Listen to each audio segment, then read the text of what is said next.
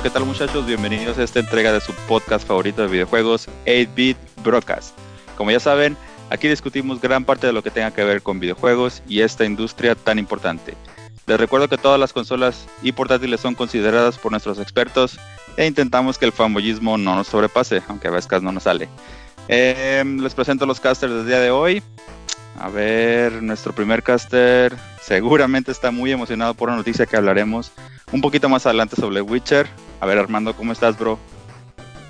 Hola, muy buenas noches. Pues, como siempre, muy contento de, estar aquí en su podcast 8-Bit. Muy bien. Ahora vamos con el amante de todo lo que sea Final Fantasy, siempre y cuando no tenga Tactics en el título. Doros, ¿qué onda, papu? ¿Cómo estás? ¿Qué onda? Pues aquí y muy, muy decepcionado con el fútbol, pero no quiero hablar de eso hoy. Venimos aquí para hablar de videojuegos. Así que, listo. Muy bien, todos estamos decepcionados.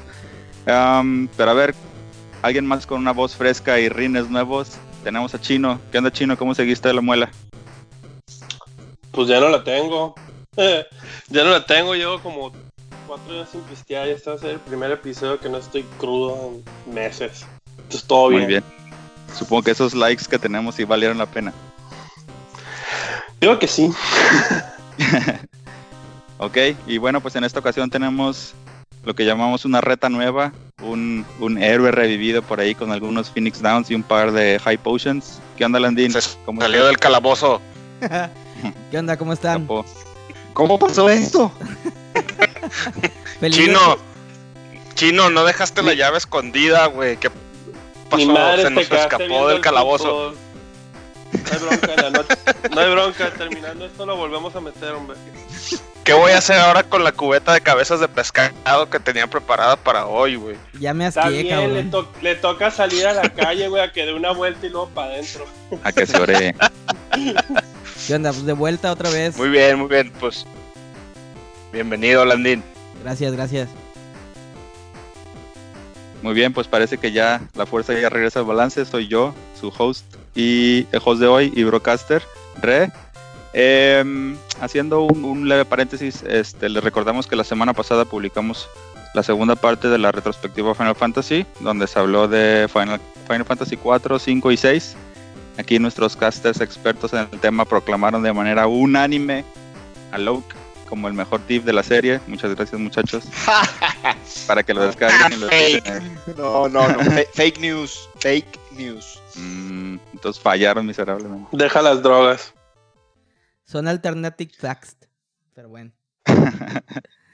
Muy bien, entonces en esta ocasión eh, tenemos algunas noticias, entonces de una vez vamos con el corresponsal chino para escuchar sus comentarios hoy.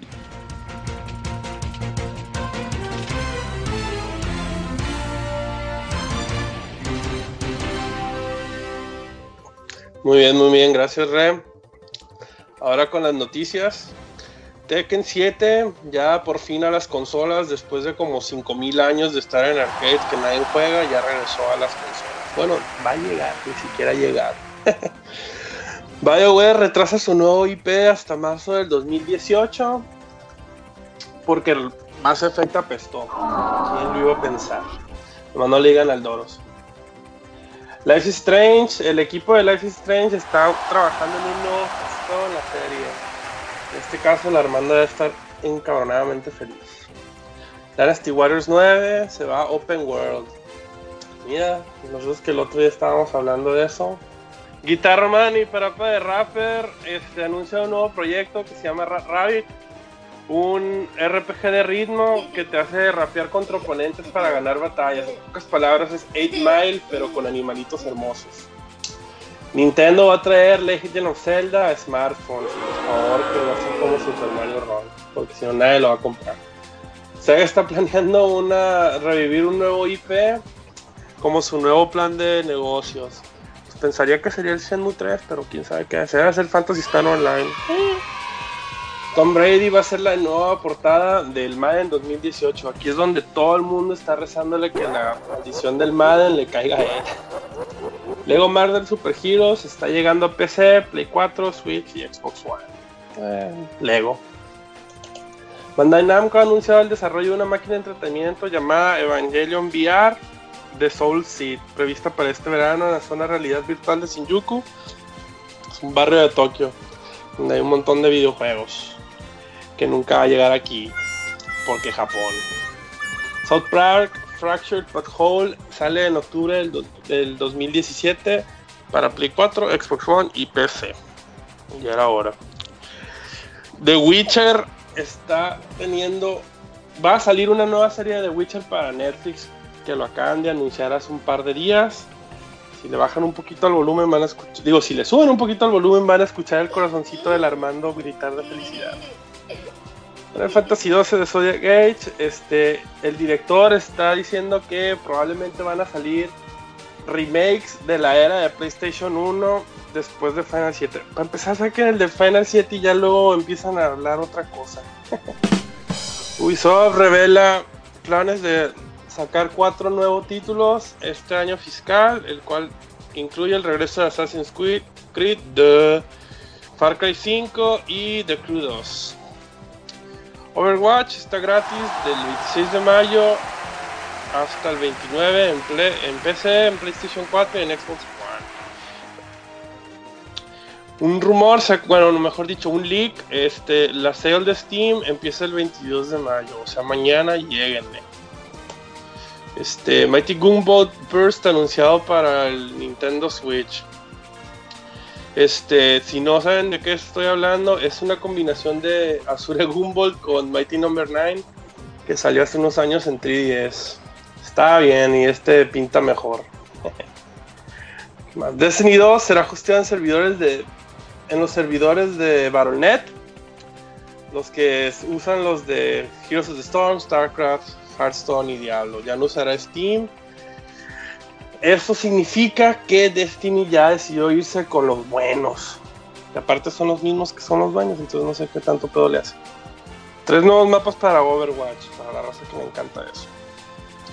Y Beat Summit in Tokyo es una conferencia de indies. Acaban de revelar Owlboy para Switch. Es un juego de PC muy famosillo, se lo recomiendo. Y en otras cosas, este Mighty Gumball Burst, Geek, Rime, Overcooked Special Edition y Hollow Knight. Puros juegos indie de PC, que de seguro el uno más el Armando sabe. Y con eso se acaban las noticias. Te la paso a ti, Re. Muy bien, muchas gracias, Chino. Hay un montón de noticias ahí muy interesantes. ¿Alguna que quieran comentar, muchachos? Hay que hacer el crowdfunding para que llegue la máquina VR de, de Evangelion, por favor. Sí, ojalá. Prometo, pro- pro- prometo ponerme mi Su wetsuit. pinche vida van a las maquinitas que van a andar crowdfundeando eso. Ya sé, pero yo quiero ponerme mi traje de wetsuit para parecerme a Gingy, así en... Oh, Dios. No, ya, ya no voy a poder quitarme Ya, esa ya imagen con de la eso cabeza, cabrón. Con eso me has convencido a no dar ni un 5. Fuck. Ah, chichi. Gingy.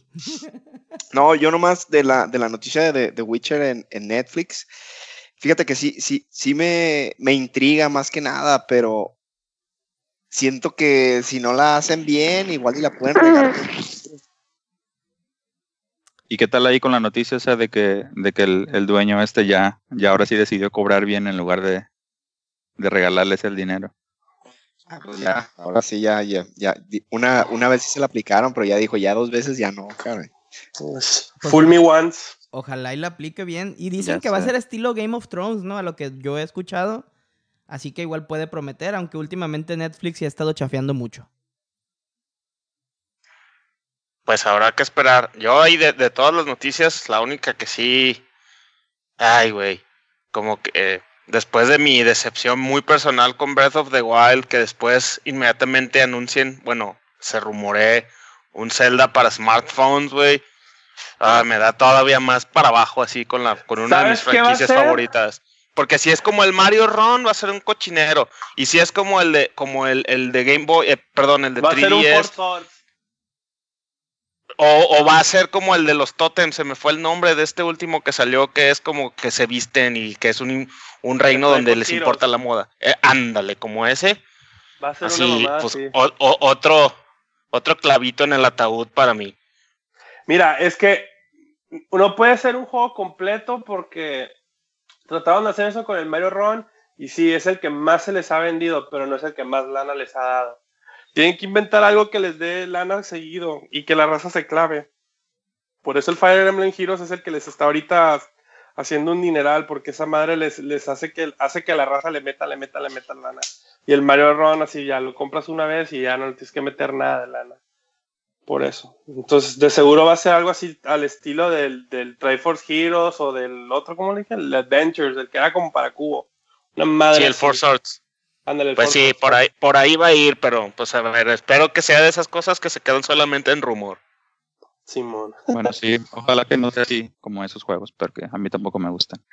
Eh, pero bueno, pasemos entonces a, a, la subsección de las recomendaciones. ¿Tienen algún, algún juego que nos quieran recomendar? A ver, Doros. Sí, yo esta semana les quiero recomendar para los que no han checado o no lo pudieron jugar en su tiempo por ahí del 2006. Salió el remaster de Loco Roco para PlayStation 4. Brevemente, eh, este es un platformer que salió para PSP ya como mencioné en el 2006, ya hace 11 años. Eh, es un juego muy colorido, muy entretenido y tiene una de las cancioncitas más pegajosas que yo he escuchado en mi vida de temas de videojuegos, les aseguro que si lo empiezan a jugar, se les va a quedar pegada en la cabeza y por ahí la van a tarareando un muy buen rato. El juego cuesta 15 dólares en la PCN. Eh, se los recomiendo ampliamente de veras, así no se dejen llevar por la por la por el estilo gráfico del juego que es así muy como para niños, está bastante entretenido e incluso si son como yo que tienen hijos chiquitos, es un juego perfecto para jugar con ellos y este y se, divierten así mucho, está fácil y para que pasen un buen rato en familia. Muy bien. Sí, está muy bueno ese juego. Este, no lo, no lo terminé, pero sí lo llegué a, usar. Ah, a ver, Landin, ¿tú tienes alguna recomendación? Sí, tengo uno para, para los que juegan en Android o en iOS. Se llama Feast of Awesome, que es, es un juego de un side scroller de donde peleas con osos. De hecho, el desarrollador se llama I'd Fight Birds. Este, o sea, así que imagínense, eh, imagínense un Final Fight o un Battletoads, pero en pixeles y en, en, contra de osos mutantes, que en vez del planeta de los simios fueron los osos los que nos llevaron a la ruina y dominan el mundo. Está en Android y en iOS y cuesta en Android 21 pesillos y en iOS 19, más o menos un dólar para los que nos estén escuchando fuera. Y sí, por lo menos en Android yo sí les puedo decir que funciona con su gamepad Bluetooth favorito. Está, está buenero, está recomendable como para que cuando vayan así esperando a que la mujer salga de comprar ropa, se pongan allá a pelear con los osos. Muy bien, suena, chidillo, lo voy, a, lo voy a revisar. A ver tú, Armando, ¿tienes algún juego que nos quieras recomendar? Sí, es el que había estado jugando las semanas pasadas, el One Shot para PC. Eh, este juego está, es un juego indie y, lo que llama mucho la atención de este juego es que rompe mucho con los esquemas de cómo normalmente jugamos un videojuego. Eh, está como en, lo que sería 9 dólares, como en 180 pesos. Eh, muy recomendado. Eh, ya incluye un DLC gratis. Y de hecho, si lo llegan a jugar, les recomiendo que pues también se avienten el DLC, porque cierra muy bien con la historia. Ok, Chino, ¿tú tienes algún, algún juego que nos quieras recomendar? Simón, compre el Final Fantasy VI para iOS, está en 50% de descuento. No le hagan caso al Armando y al Doros. Muy bien. Eh, bueno, yo también tengo un juego que les quiero recomendar. Eh, también es un juego de Android. Eh, no estoy seguro si también está para iOS, pero se llama Top Soil, como, como top de arriba y soil de tierra, todo pegado. Es un, es un juego, es un puzzle. es gratis, está gratis en Steam tiene por ahí unos, un, arte, un tipo de arte muy, como muy zen, como muy tranquilón. Em, ¿En Steam o en, Android? No, en Android. Ah, ok. Un juego para celular. Eh, por ahí les pasamos el, igual las ligas, las ligas de los juegos de Android y más información de los juegos de el, One Shot de PC y el Loco Roco para ahí en la, en la descripción del, del episodio. Eh, muy bien, entonces Pasemos entonces al siguiente tema, a nuestro primer tema que va a ser, eh, vamos a hablar un poquito de lo que viene en el E3 2017 y ya sé, sí, aunque falta un poquito menos de un mes, eh, me gustaría hablar de, algunas predicciones y la información que ya tengamos disponible, entonces vamos.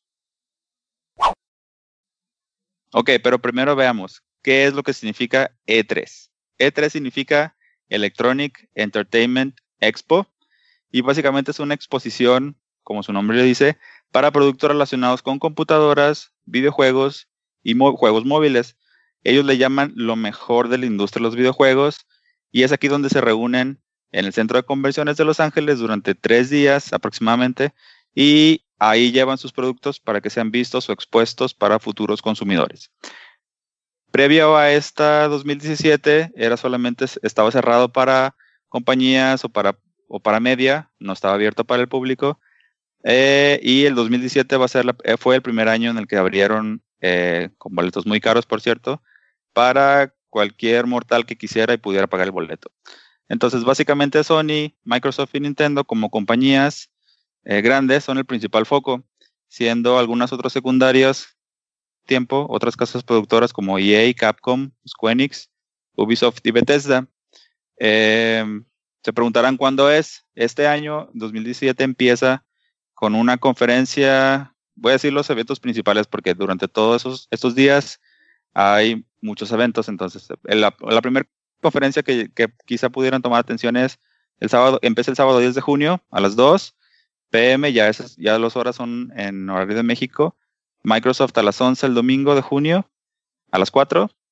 Eh, Bethesda igual el domingo eh, a las 9 de la noche.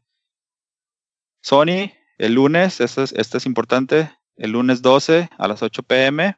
Y bueno, Nintendo, que no precisamente es una conferencia, pero va a tener ahí su, evento virtual eh, empezando el martes 13 a las 11 a.m. ¿Va? Pero entonces aquí ya abro la mesa de discusión y ahora sí, platíquenme ustedes. Tengo curiosidad por escuchar sus teorías de por qué en el mismo E3, digamos, se consideran también como una guerra porque siempre alguien tiene que ganar. Entonces, a ver, quiero saber sus opiniones. Pues yo creo que es una guerra. ¿Quién va a ganar en nuestra opinión? No, ¿quién va a ganar en la...? antes dicen, no, va a ganar Microsoft. Microsoft La, la, típica de todos los años, ¿no? Así de Nintendo ganó L3. Ajá. Sony ganó L3. A ver, ¿qué opinan de eso? Porque somos fanboys y alguien tiene que ganar, güey, pero bueno. a ver, no, yo voy a dejar que Landín, como ahorita está de, de, invitado de hace rato que no nos acompañaba, voy a dejar que él empiece. Órale.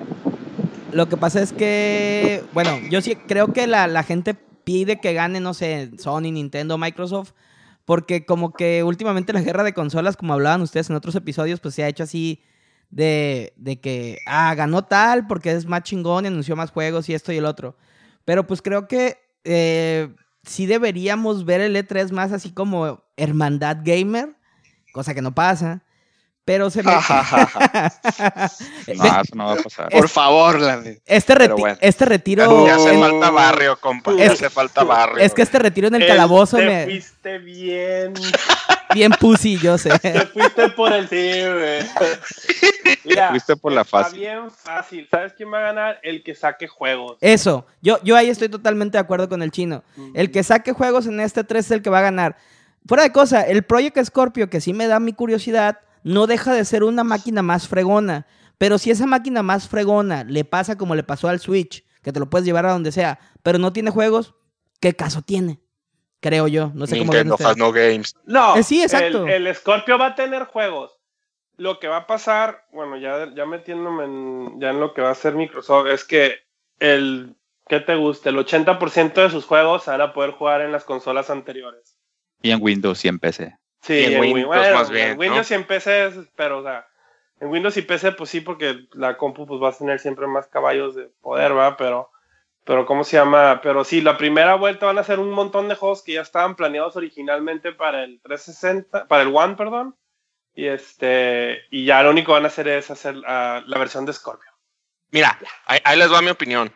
Eh, igual estoy de acuerdo con, con la Nini Chino. Va a ganar entre comillas, porque a mí también ya se me hace una una tontería eso de que quién ganó, quién no ganó, porque uno como gamer, pues realmente lo que le importa ver son juegos, ¿no? Pero ya entrando en materia, y, ya que, empezaste con lo de Microsoft, eh, mira, la conferencia de Microsoft, yo predigo que se va a enfocar gran parte en presentar el, el Scorpio. Y te lo van a querer vender como en su momento quisieron vender el Kinect, y a lo mejor uno que otro gimmick, y van a decir que es la la consola más poderosa que ha existido en la historia de la humanidad y va a correr juegos en 700K y, a 200 frames por segundo y te va a hacer la tarea de tus hijos y todo eso, güey.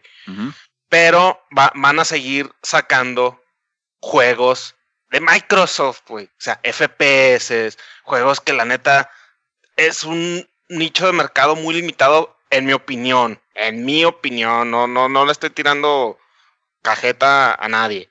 Entonces, aquí pienso que como Sony y, Nintendo no van a anunciar hardware nuevo porque no tendría sentido si Sony ya tiene el, PlayStation 4 Pro en el mercado y Nintendo está teniendo tantísimo éxito con el Switch de marzo a la fecha, pues ellos se, se tendrían que enfocar en, en, puros juegos, ¿no? Entonces, ahora sí que aquí a lo mejor vamos a decir que van a, va a ser un empate entre, entre Sony y, Nintendo, porque ellos quiero pensar que se van a enfocar en juegos, no van a, no van a presentar nada que no conozcamos, pues tal vez algún bombshell, no sé, voy a, voy a imaginar así que Nintendo va a anunciar una franquicia exclusiva muy jalada para el, para el Switch. No sé, vamos a decir algo de que, no sé, el remake del Final Fantasy VII lo van a, sacar para Switch también, ¿no? Estoy poniendo un, ejemplo así muy, muy exagerado para ilustrar pues que por ahí se van a se van a ir esas dos conferencias en mi opinión. No, bueno, yo, yo, lo que estoy yo de, de lo que creo que va a llegar a pasar es fíjate, estaba viendo un análisis que hicieron de que todo de todos los releases que prometieron hacer el año pasado solo únicamente salió la mitad. Entonces, varios de los, de los releases fuertes que prometieron el año pasado, creo que espero de que ya se vea gameplay en este, en este E3, como son el del, o sea, un, un, gameplay un poquito más, pues ya más aterrizado, como es el caso del God of War, que nomás se vio gameplay, ver a lo mejor algo del Red Dead Redemption 2, güey, cositas así de que ya los vienen prometiendo, pero no se han visto nada. Entonces yo también creo de que probablemente se van a ir tanto, tanto, tanto, tanto a lo del Scorpio, los de, los de Microsoft, que le van a dejar a lo mejor ah, mucho espacio tanto a Nintendo.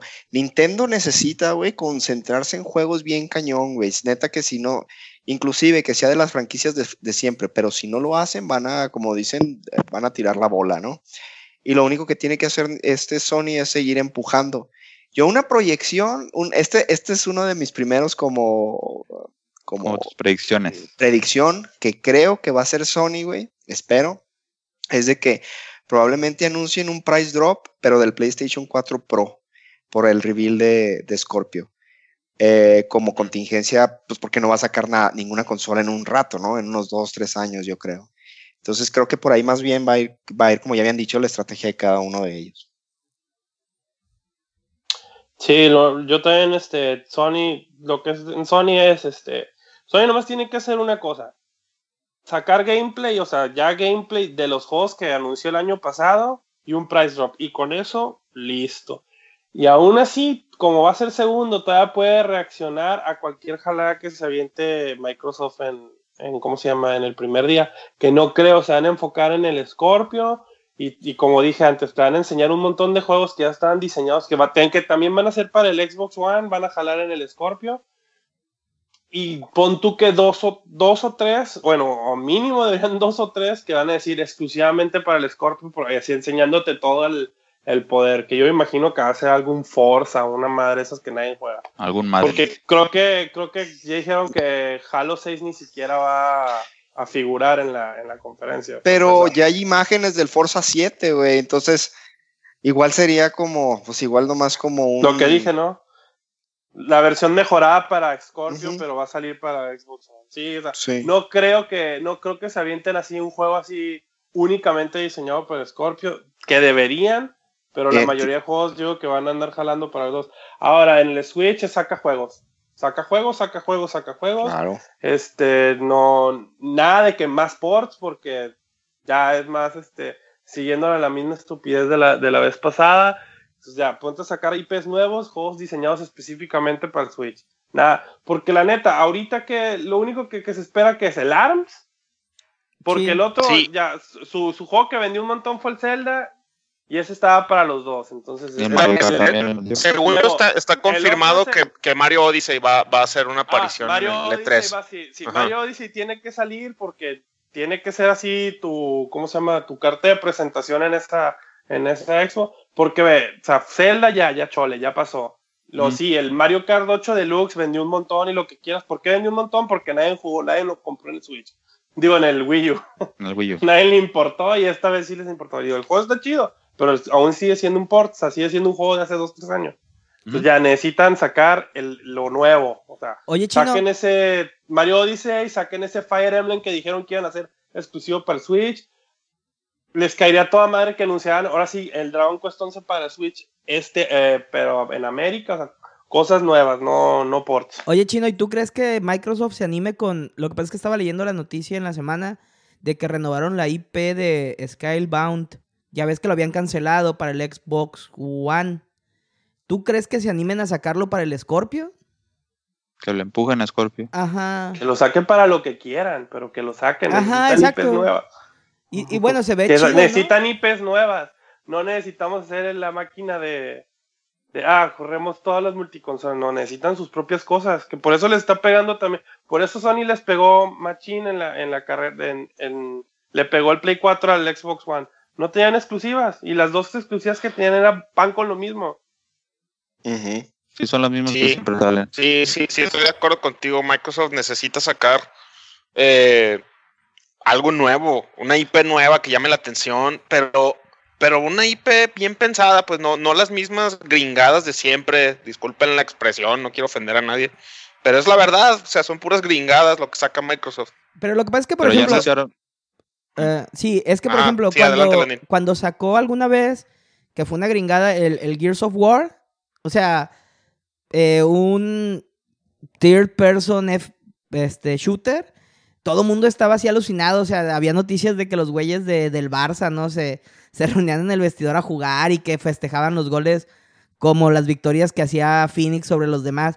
O sea, yo, yo sí creo que, que una IP nueva tiene que ser, porque por ejemplo, un dato geek para nuestros amigos geeks, estaba leyendo que el Scorpio tiene una, un poder, vaya, de 6 teraflops, que es así lo, lo más cañón que ha habido lo ahorita. Ajá, lo más cañón que ha habido eh, ahorita en, en, en consolas caseras. Pero comparándolo... Pues es lo que te digo, o sea, Ajá, o sea, más, lo, van a vender como la máquina que le hace la tarea a tus hijos. pero más poder no significa sin que sea juegos. mejor. Exactamente. Sin juegos, ¿qué caso tiene? exacto. ¿Qué caso tiene? Sí, Porque sí, sí. para Oh, que se den una idea, la, la nueva gráfica de Nvidia, que es la GTX 1080 Ti, que cuesta como un millón de dólares, algo así, fuera de nuestro alcance, tiene 11 teraflops. O sea, la tecnología ya existe. Lo que no existe son los juegos. O sea, yo estoy totalmente de acuerdo con el chino. Si esos vatos no sacan algo nuevo, a mí me vale tres camotes que salga en 4K 200 frames por segundo. Yo no tengo una tele 4K ahorita. No me importa el contenido en 4K. Bueno, pero va a ser, pero va a ser una caja como las otras cajas de Microsoft, una caja de- para ver Netflix o para ver alguna de esas eh, series de streaming o una app de ese tipo. O sea, si no tiene juegos, pues para eso lo van a utilizar la gente. Sí, o sea, va, va a volver a ser un, una, un pinche DVR, güey, para ver la NFL, el Tal béisbol cual. y el básquet. Ajá. Creo que Si el no único, meten juegos. el único que vi que, que va a sacar Microsoft es el. Y, y, y, y volvemos a lo mismo, no es una IP nueva. Pero sí se dice que se va a mostrar a lo mejor el Fable 4 en este 3. E igual, a lo mejor podría ser un reveal para el Scorpio, pero pues quién sabe. Pero es Fable, güey. Exacto. Al pero pues tiene, cabo. tiene sus seguidores, güey. O sea, Sí, pero. será tiene Fable, sus- pero pues se vende. Pero no es el. Sí, Fable tiene sus seguidores y todo, pero no es el killer app. Ah, claro que no. Microsoft necesita el killer app. No, o sea, Fable no te. Fable no te vende consolas. Así Tendría que abrir a lo mejor el Scorpio con un ha- Halo nuevo, la neta, güey. Algo Y así. No, te- tiene que, tiene ser algo diferente. figura. Tiene que ser Tiene algo que ser algo diferente diferente, güey. Tiene que ya algo Halo ya está todo burned out, ya, ya no es igual. Es que, o sea, los F ahorita fíjate, los FPS que están pegando ni siquiera, ya el Call of Duty ya también, ya nadie lo pela, o sea, ya no es lo que era antes. Porque Pues Call of Duty como que tuvo, como que va a tener su segundo aire con este nuevo como reboot World que va a regresar al de World de la War. Segunda ajá. Guerra. Pues Pero- a ver, güey. A pero ver, igual, o sea, ahorita- pues, El, el feedback que han tenido de lo, del de este ha sido muy positivo. Pero igual, pues falta ver cómo les queda el juego, ¿verdad? Sí, o sea, pero ahorita ya, acuérdate que también hasta los FPS ya están, ya están moviéndose para otro lado, pues. Ya, ya están más en el pedo de competitivo, como los de, como lo que ha hecho Overwatch, lo que han hecho los estos juegos, el de Battlegrounds, el que está pegando Machine en Twitch. O sea, ya está yéndose por otro lado. Sí, el juego se nota que le están metiendo Machine las pilas con eso de que regresaron a la Segunda Guerra Mundial. Pero igual es Call of Duty, cada año hay tres Call of Duties, entonces así como que, de nuevo, necesitamos el killer app. Lo que pasa es que también Sí. Microsoft se ha destacado porque no impulsa sus IPs nuevas. ¿Cómo se llamaba un juego que era Open World? Que era así como un Johnny Knoxville que mataba zombies, que, que mataba zombies y, y era, estaba bien bonito el juego y que todo el mundo lo, lo decía que, que estaba muy fregón. No sé si se acuerdan. Es ¿No que es el Dead Rising? Es El de de Capcom. Rising. No. El de Capcom y. No, no, no, no es el Dead ¿No es el Rising. Dead Rising? Es uno así como que bien loco. Que era. Que ¿Es es- FPS? Sunset Overdrive. Sunset Overdrive, exactamente ese. O sea, a mí se me antojaba jugarlo, pero lo vi anunciado, vi que lo, que lo promocionaron dos días y, y se perdió. De hecho, no me acordaba del nombre por lo mismo, o sea, no lo tengo presente como tengo presente Gears of War, no, no lo tengo presente como tengo un Battlefield, o sea, e- esa era una IP nueva que se supone que prometía y nunca la impulsaron. O sea, tienes que crear tus IPs. Lo único que tiene Nintendo ahorita en la actualidad es que tiene IPs que como se ha dicho en otros podcasts valen oro y que no las explotan. Nintendo saca el pinche Metroid. Pero no las Ah, explotan. Metroid. Ajá. Pero, por ejemplo, si, si empezara a crear las IPs como ya lo ha hecho Sony, que tiene, por ejemplo, eh, Uncharted, yo, yo estoy esperando que Sony, dentro de, los- de lo que saque, sean franquicias. Por ejemplo, yo, yo quiero ver el Bloodborne 2. Quiero ver el Last of Us 2. Quiero ver el nuevo de Naughty Dog, el, el, el Uncharted nuevo. Porque son franquicias que, que ya las identifico, que se me hacen fregonas. Pero, y, y, y a lo mucho de hardware, y ahí sí se me hace tan, tan factible como un, como un Kike Cubicle 3, el, el PlayStation E, que, que se rumoreó, porque me mama mucho el, el, el, el concepto y poder jugar en la cama. Se me hace, me acomoda mucho el formato, pues. Pero sí, si no tiene juegos, si no, si no impulsan esas, esas franquicias que, por ejemplo, Sony ya construyó, si, si Microsoft no empieza a hacerlas, pues no la va a hacer. Va a ser una cajita de ver Xbox y me sale más barato mi, mi Chromecast. Pues sí, verlo en la tele. Sí. Pero bueno, ya, vamos, ya hablamos un poquito de Microsoft ahora. A ver, de Sony, aparte del- de, los juegos y juegos, como qué, como qué juegos quisieran ver? Mira, yo de Sony, ahí les van mis predicciones de lo que pienso que va a salir en la, en la conferencia. Pienso que van a, van a dar otro teaser de Final Fantasy VII, del remake. Y que se va a confirmar finalmente lo de que es episódico. Espero, espero ver otro teaser de Kingdom Hearts 3. No, Y ya un no va- trailer bien. No, no, sí, por eso, por eso. Yo estoy diciendo lo que yo predigo que va a pasar, no lo que quiero que pase. Yo por mí, ojalá dieran los release dates de los dos juegos, pero la verdad no va a pasar. Sí, no va a pasar. Eh, también pienso, y este sí creo que si le pego, si le pego a esta predicción que voy a decir, me, me- me va a hacer muy feliz. Pero pienso que van a dar, van a dar alguna noticia de, del nuevo God of War a tal vez el nombre oficial del juego, no sé, God of War, algún subtítulo o God of War 4, tal cual, y un release date o por lo menos un release window, güey, no sé qué digan, 2018. De hecho, Espero de ese, eso. de ese Rochín, yo también lo tenía aquí en mis notas, güey, porque el que hace la voz de, de, de Kratos tuiteó en su cuenta pues, de Twitter, vaya, God of War 2017, güey. Entonces, como que se espera mucho de que sí se vaya a ver algo fuerte de God of War. Para Holiday. Ajá. Sí. Y espero, no sé, algún, algún bombshell así que, que me explote la cabeza como cuando anunciaron que, que el Versus 13 se, se había convertido en Final 15. Al- algo así que, que de veras al final, algo que no vea venir, güey. Sí, sí espero que, que Sony me dé esa satisfacción. ¿No, ¿No verías venir algo de Last of Us 2? The Last of Us 2, O sea, a lo No, eh, un trailer, un trailer, un trailer, pero según yo, y corrígenme si me equivoco, pero según yo, ese sí está confirmado para este año, ¿no? Mm, yo creo, no, no. El, se especula que va a ser hasta el 2018, pero quién sabe. Hasta 2018. Ah, bueno, pues un nuevo trailer. Un nuevo trailer de, de, segurito lo van a sacar. Y ¿saben qué? También, este, sí se rumoró lo, lo que la decía del PlayStation E, que es básicamente la versión del Switch de Play, de PlayStation. Yo no, la verdad, yo ese rumor sí no creo que sea, que tenga fundamento en nada, porque... Ojalá que no. Porque Sony no necesita ya de los portátiles. Nunca le ha funcionado, no, le no le fue bien con el PSP. bueno, con el PSP digamos que le fue medianamente bien. Con el Vita de plano no le fue bien, a pesar de que todavía hay desarrolladores que le tienen mucha fe y, y ya es así como que casi casi son como, no sé, como esos fans que mantienen juegos legacy corriendo en servidores propios para que la raza los seguir jugando. Esos desarrolladores son los que, los que han mantenido el Vita a flote, pero realmente son muy pocos y cada vez son menos. Y Sony ya de plano no.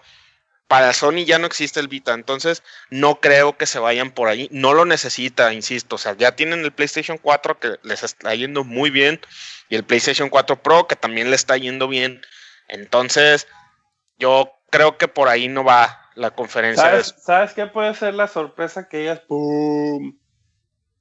Ajá. que saquen el Dead Stranding gameplay y te digan qué fregados es? Va. Eso sería. Ándale, ándale. Eso sería algo así que digas, ah, ok.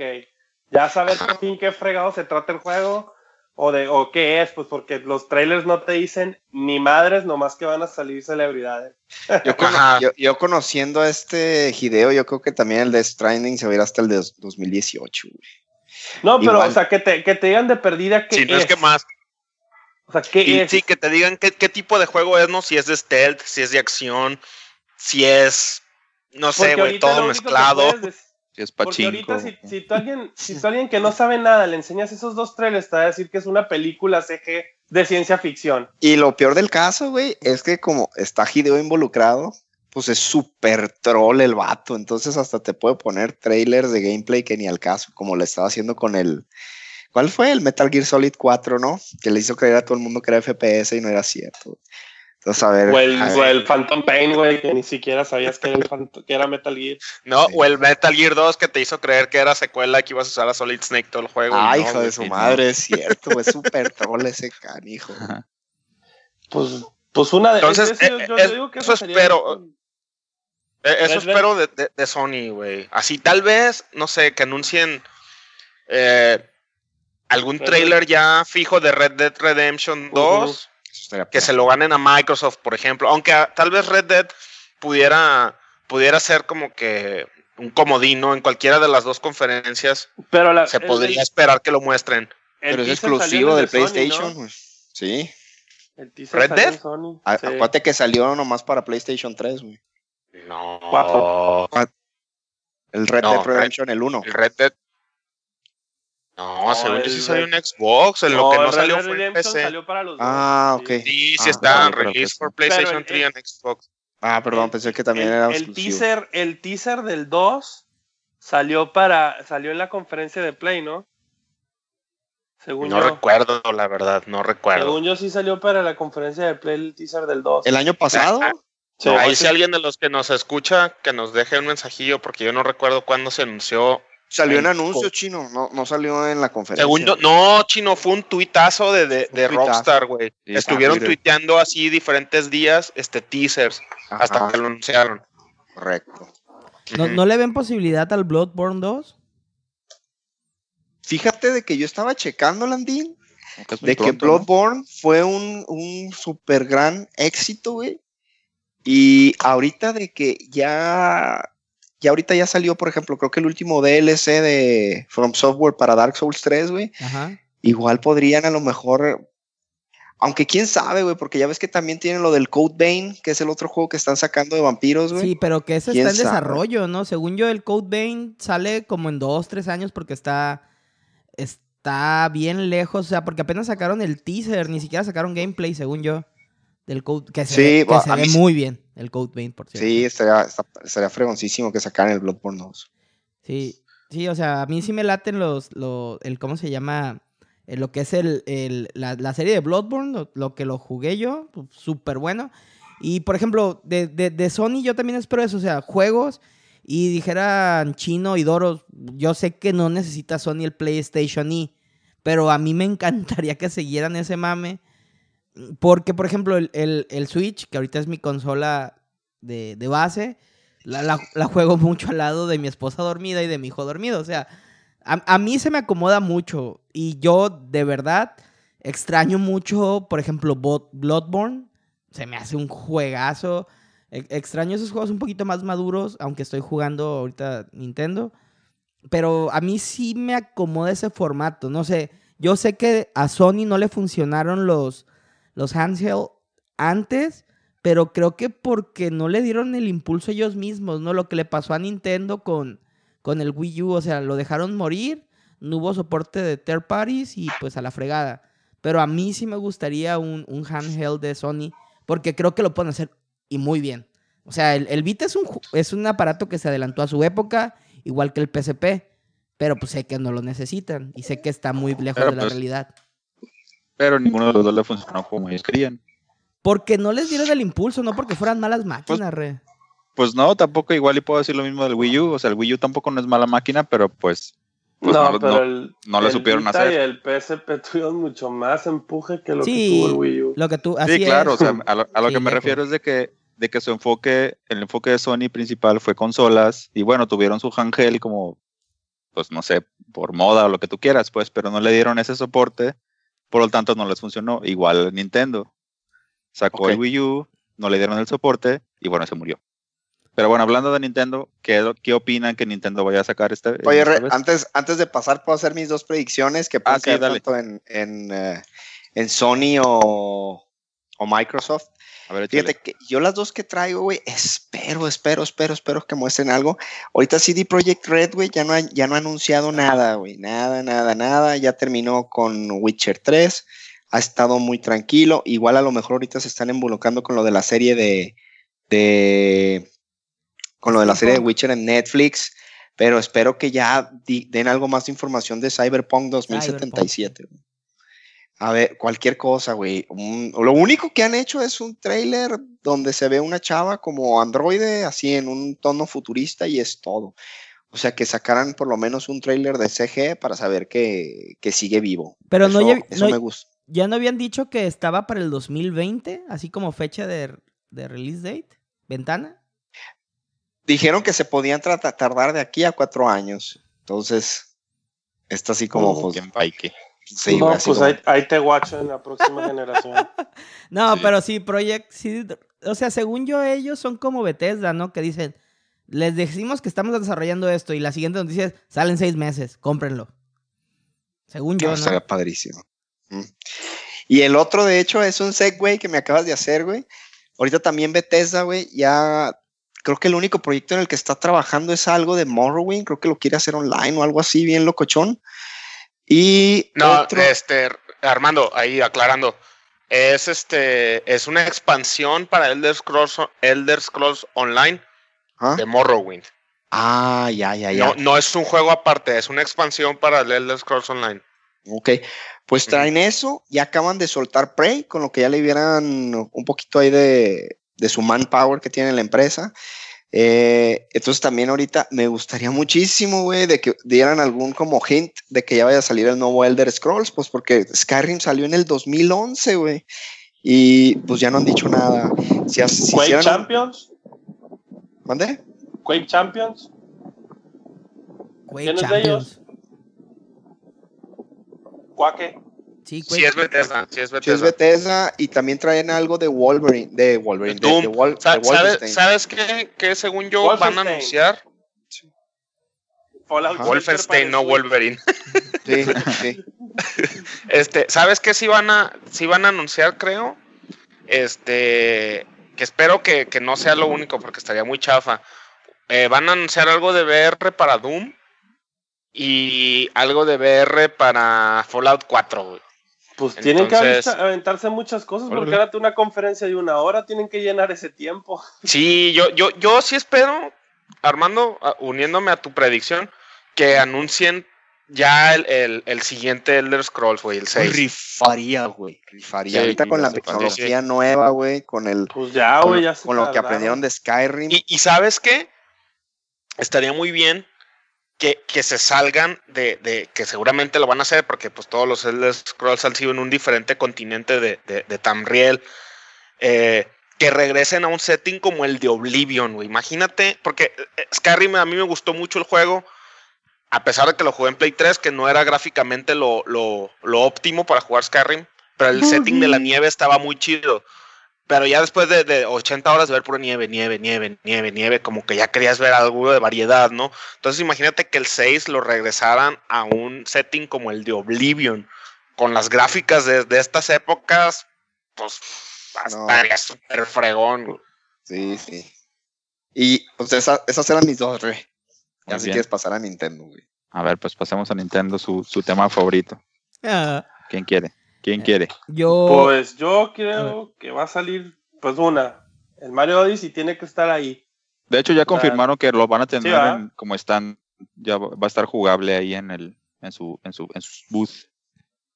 Entonces, está ahí- de ahí, este, ¿qué otro prometieron? El Fire Emblem, lo que vaya a ser, el, el- el exclusivo para Switch tiene que estar ahí, porque ya, o sea, ya salió el Shadows of Valentia, ya salió el Heroes, entonces ya nomás queda, el- que lo más probable es que no vaya a salir el, el- el- lo que va a ser el, el Fire Emblem propio, que seguro va a salir el que es como Dynasty Warriors, que está ya. bien, está bien, no hay bronca, mientras sea algo nuevo, mí salgo. sáquenlo. Sí, este, y, y, y que no se claven mucho con los ports. Probablemente. Splatoon 2 también ahí va a estar. Este. ARMS, ARMS, ¿ya, ya, va- ya habrá salido el ARMS antes del, del Sa- 3 o no? Salió el, el demo. Salió ahorita el demo y la próxima semana para los que tengan Switch. Bájenlo desde ahorita y la próxima semana a finales, el 20 veintitantos, 26, 27, 28 creo, vas a poder jugar el, el de un jugador y el de dos. Te Digo porque yo ya bajé el demo en mi Switch, pero no lo puedo jugar ahorita hasta la próxima semana. Porque anunciaron un torneo, de hecho, en el E3, donde va a haber así... Es, es que lo quieren impulsar como su nuevo eSport. Pero... Eh, eh, ¿Quién el ARMS sabe? se me hace, se me hace tan, la verdad, güey, aquí con confesión, se me hace tan pedorrillo, güey. Se me hace muchísimo mejor el Splatoon, güey. La neta. Fíjate que sí, está así como, bueno, a mí también personalmente no me, no me termina como que de, como que de enganchar, como que de convencer el juego. Pero bueno, pues a ver, a ver si le pega. Sí, igual eso, digo, eso de, eso el de único bajar el que-. Adelante, chino. El único port que no me empezaría que sacaran y que yo digo que deberían de sacarlo si no van a sacar nada nuevo es un port del Smash. Completamente Pues de sí, acuerdo. Ya, o sea, sí, o sea, a darle la Smash Brothers Switch Deluxe. No sé. O sea, igual que lo mismo que hicieron con el Mario Kart, hacerlo con el de con el Smash, con todos los DLCs y la chingadera y media. Porque también Híjole, es yo, otro juego. yo me aventuraría a, que, a que dijeran algo como un nuevo, más que el, más que un port. Mm. Estaría muy bien, ¿eh? Lo necesitan. Fíjate que Sí. yo de Nintendo, la verdad... Porque, porque de, de hecho, todos, de todos sus juegos, el único realmente que es eSports ese es el Smash. Entonces yo pensaría que ese, ese, ese, ese no También el Splatoon. mucho sacarlo. Pues Smash, Splatoon y Ah. ARP es lo que quieren tirarle. Pero, pero el que es más en serio, más en serio de todos es el Smash. También sea, el el que ya Splatoon lleva- chino, ya lleva hay, torneos de esa madre, güey. No, o sea, igual como es más gamer el otro, pero pues también el Splatoon ya hay estrategia y todo ese cotorreo. No, sí, sí, sí. No pero puedes hacer a un este es lado. por- sí, pero este, este ya lleva años. Pues claro, el ¿Cuánto Splatoon lleva? acaba de salir hace poquito, A, güey. es- eh, por- a eso iba. Apenas van el 2. Sí. Nada, para eso. Yo, yo, yo lo que Sí, quisiera ver de... Ya necesito algo nuevo, ya no quiero verme. Yo lo que quisiera ver de. Nintendo, la verdad, es, es que metieran cosas indies. Este. Porque se está. Yo la neta no, güey. Yo No, quiero nadie quiere que de nadie. Nintendo, güey. No, yo la neta, yo la neta sí te voy a decir por qué. Porque asumo, bueno, no asumo porque, porque Nintendo, ya ven cómo es Nintendo. O sea, asumo que van a anunciar el, el Prime nuevo porque de hecho Retro ha estado haciendo así como troleos en, en Twitter. Que, ¿En qué ¿El están? Sí, de de que, Metroid. sí. de que en qué estás trabajando ahorita, Retro Studios. Y algo delicioso y postean una foto de, de un Prime Rip, ¿no? O sea, así como que. eh, pero pues, X. O sea, yo supongo que lo quieren lanzar y que ya Nintendo agarró el rollo que tiene que explotar esas IPs que tiene y que son muy buenas. O sea, que anuncien también, por amor de Dios, ya el servicio en línea. A ver si es cierto que lo anuncian. Pero yo, yo sí quiero ver indies, por ejemplo, los juegos que yo más espero este año, este año, los probablemente los juegue en PC, son el Aether, no sé si lo han visto, que es un uno de 8 Ya dijiste la palabra clave.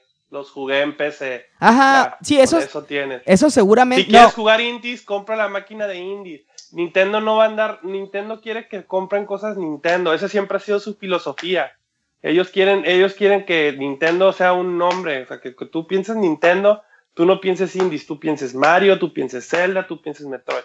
No Sí. pueden, no pueden, este, apostarle a los indies. Sí, que tengan, Sí, pero sí. que no, que no sea su enfoque principal. sí, no, de hecho, ¿Por de- qué? Porque todo el mundo tiene indies en una computadora y si para indies te vas a clavar, mejor compra una computadora. No, sí, de hecho la compu pues ya la tengo y de hecho los que más estoy esperando este año, te digo, son, son cuatro. El Aether, que es un Dark Souls de 8 bits, bueno, de gráficas de 8 bits, así como asi- asimétrico, que se me hace muy chido. El Dead Gambits, que es otro Dark Souls, pero side-scroller de 8 bits. El Pyre, que es el que le sigue en la trilogía de, de Super Games, de los que hicieron, bueno, no sé, de los que hicieron este, el, ay, ¿cómo se llama? El Bastion y el otro, no me acuerdo, y el Prey of the Gods. Transistor. Transistor, ajá. O sea, a mí me gustaría porque la plataforma del Switch, el formato sobre todo, se me hace que, que se presta a los indies. En efecto, yo, yo creo que Nintendo, como dice el chino, siempre ha querido que sea nada más Nintendo, ¿no? Es así como que el niño envidioso que nunca te presta los juguetes en el patio de juego. Eso me queda bien claro. Pero sí me gustaría que Nintendo le apostara a los, bueno, hasta le cambian el nombre, ¿no? Nindies. Los Nindies. Ajá.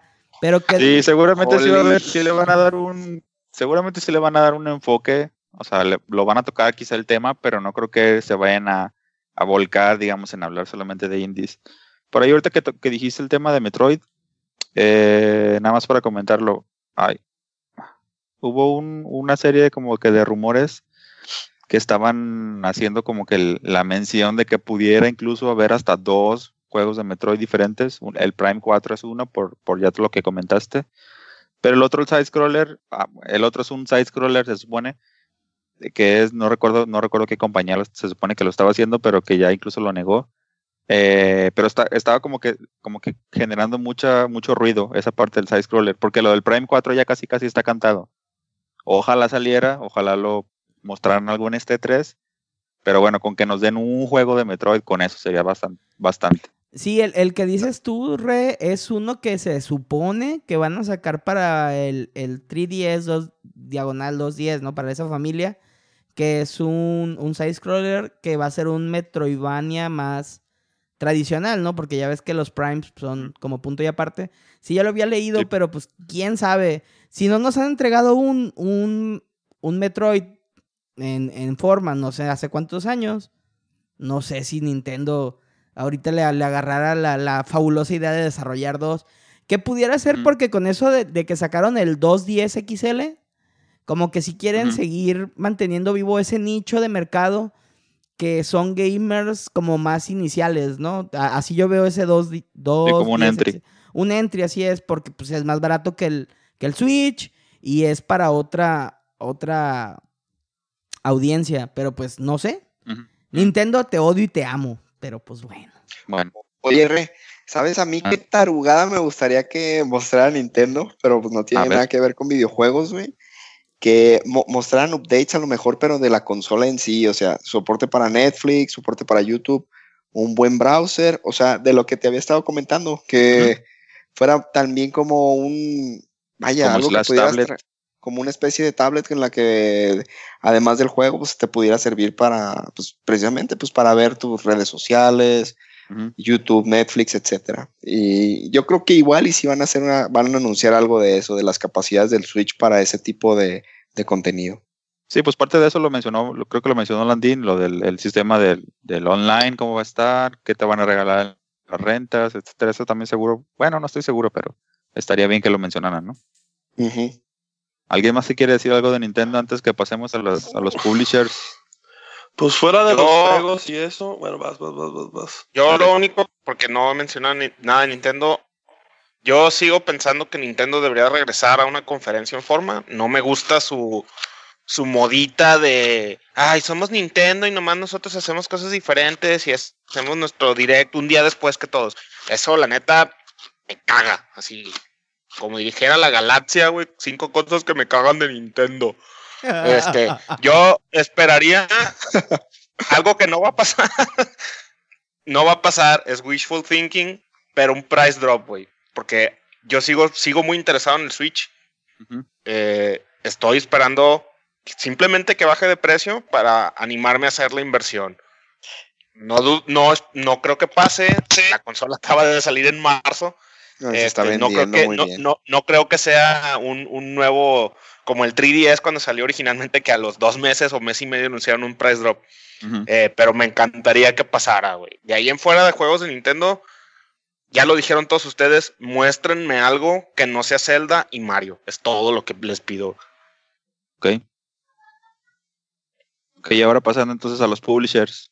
En general, puede ser, ya sea Bethesda, ya, mencio- ya mencioné algunos juegos. No sé si quieran ver algo de EA porque Reason, Ubisoft o Square o Capcom. Capcom, tú que chino, tú que eres fan de Capcom, a ver qué hay. Capcom, ¿qué va a enseñar Capcom? Pues lo único que tiene ahorita sí, ¿qué te gusta? El Marvel vs. Capcom. De seguro van a mostrar más personajes que ahora están en el roster. Luego de ahí, este, si de pura fregadera sacan algún IP y Mega Man seguirá muerto como siempre. No creo que saquen nada grandioso. Este, fuera del Marvel vs. Capcom no creo que vayan a sacar nada. Nada que me sorprenda. Un Mega Mancito. No creo, no, ni de pedos. Eh, publishers en general, eh, ay, güey, me encantaría que Square Enix eh, dé una fecha ya definitiva de Dragon Quest 11 en América. Ah, yo también.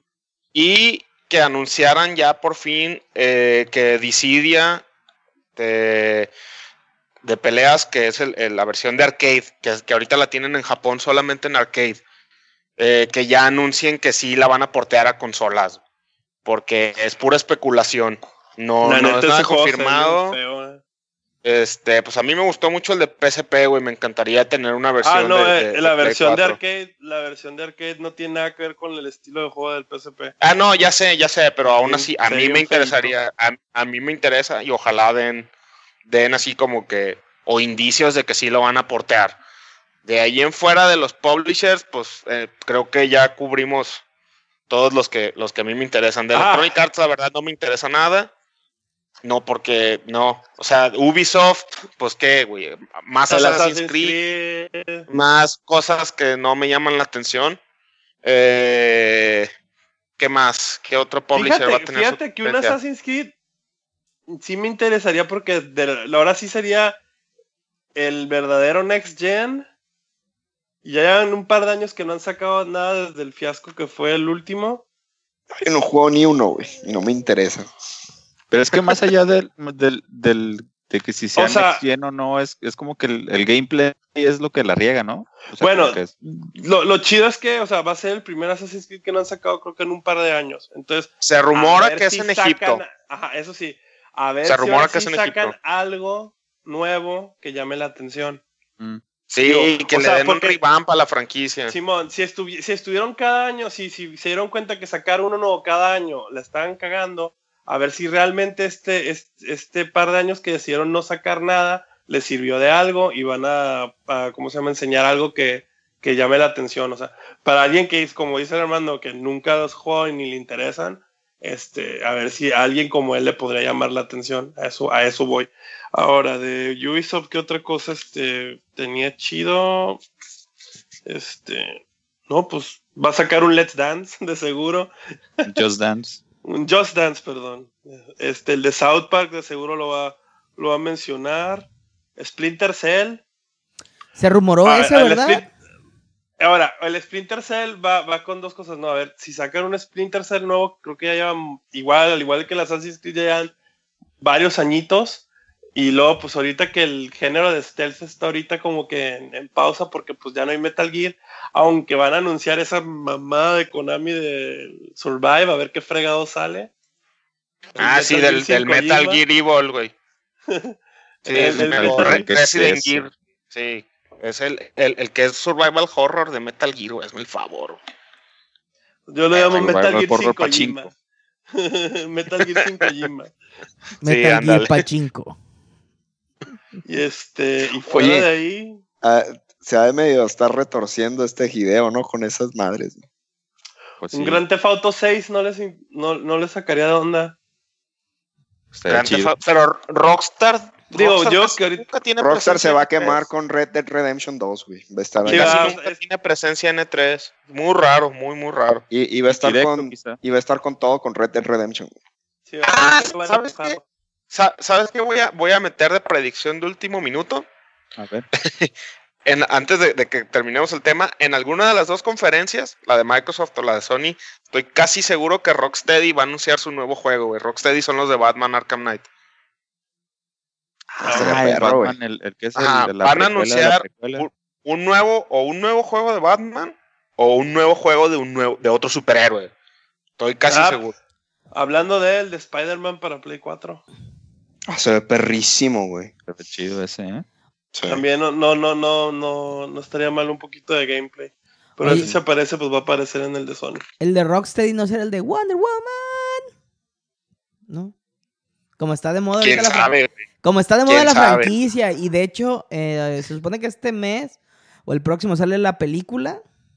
Pudiera ser que, que aprovechen el hype. Sí, sí, sí. ah, o sea, se sabe que están Pues- trabajando en otro juego, pero no se sabe qué es, güey. Entonces, pues traen el pedigrí de Batman, pues a ver qué onda. Ándale, a ver qué rollo. Pues, Ok, pues, pues parece que ya, ya con eso cubrimos, digamos, la mayoría de los temas. Este es un, esto fue una, un segmento como pre-E3, digo, ya que tengamos el, ya que pase el E3, vamos a tener un, un capítulo, pues un episodio largo, casi casi dedicado a eso. Yep. Eh, pues bueno, vámonos entonces al siguiente tema, que son los juegos inmersivos. Ok, entonces empecemos con la, con la definición de lo que es, de lo que viene siendo juegos inmersivos. Am, yo les pudiera decir que, en mi opinión, es cuando el tiempo pasa y, y mientras estás jugando y no te das cuenta de lo que está pasando alrededor de ti, o no sé, las personas que están ahí, o sea, no te das cuenta cuando llegan o cuando salen. Mm, puede ser también cuando, no sé, tu corazoncito se acelera en situaciones de tensión, de miedo o de acción. O también puede ser cuando empatizas con los personajes. ¿Ustedes qué opinan? Que agregarían a mi definición. Sí, no, es como esos juegos que, que te metes tanto que se te va el, el- se te va el hilo del tiempo, güey, así tal cual. O, o, o, o te metes tanto que, pues, por ejemplo, si es un juego survival horror, literalmente no puedes dormir, güey, o, o, o te asusta cualquier ruidito así de tu casa. Pues, de- De esos juegos, ay, cállate, tú jugabas Dead Space a la una de la tarde con la luz prendida, chino, no tienes... Y hay pruebas, güey. Hay pruebas de En eso. sus trofeos, güey.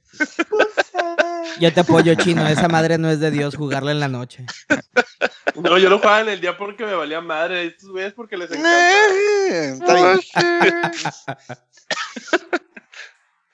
Ok. Pero sí, y- son, son esos juegos, pues, que son eh, verdaderamente especiales. Yo, yo, lo- yo lo tomé para hacer, es- para más o menos prepararme para este tema, como los juegos en los que realmente te sientes que estás, o sea, metido en el juego, güey, que la situación de, que es, que es tan buena la ambientación del juego, los efectos de sonido y todo ese cotorreo, que realmente, o sea, te pierdes tantito como dice Landín y sientes que estás ahí adentro viviendo la historia. Yo lo, yo lo tengo como dos cosas, o sea, inmersivo en la historia, en que me importan los personajes y me importa la historia que quiero seguir por la historia, e inmersivo con las nuevas tecnologías como lo que es la realidad virtual, ¿no? Que ahí me tuvieron un rato pinches vatos. Pero que, que, no puedes salir del juego porque el juego te envuelve, ¿no? Eh, que te envuelve en, en, en ese mundo y te hace sentir que tú eres esa persona y como dices tú, se, te acelera el corazón o simplemente te sientes mal por lo que pasa en el mismo. A ver, tú, Chino, ¿qué opinas? Yo sí lo tengo más, bueno, tengo ahí parecido a lo del Landín, una combinación entre lo que dijo Landín y el Armando, salvo la parte esa de VR. Este, más que nada porque ahorita estoy exactamente jugando un juego que me tiene así, de que se me han ido pues cuando empecé a jugar el Persona 5, empecé ya como 20 horas y yo así de que no manches, creo que ni he empezado el juego. y ahorita ya, ya voy para 110 horas, así sin, sin desviarme ni nada, o sea, y súper metido y nomás me pregunto en qué momento sumé tantas horas. Y voy bien, o sea, ya, ya creo yo que hoy en la noche, hoy al rato me lo voy a acabar, pero en una de esas todavía me faltan otras 10 horas y ni me di cuenta de lo metido que estoy.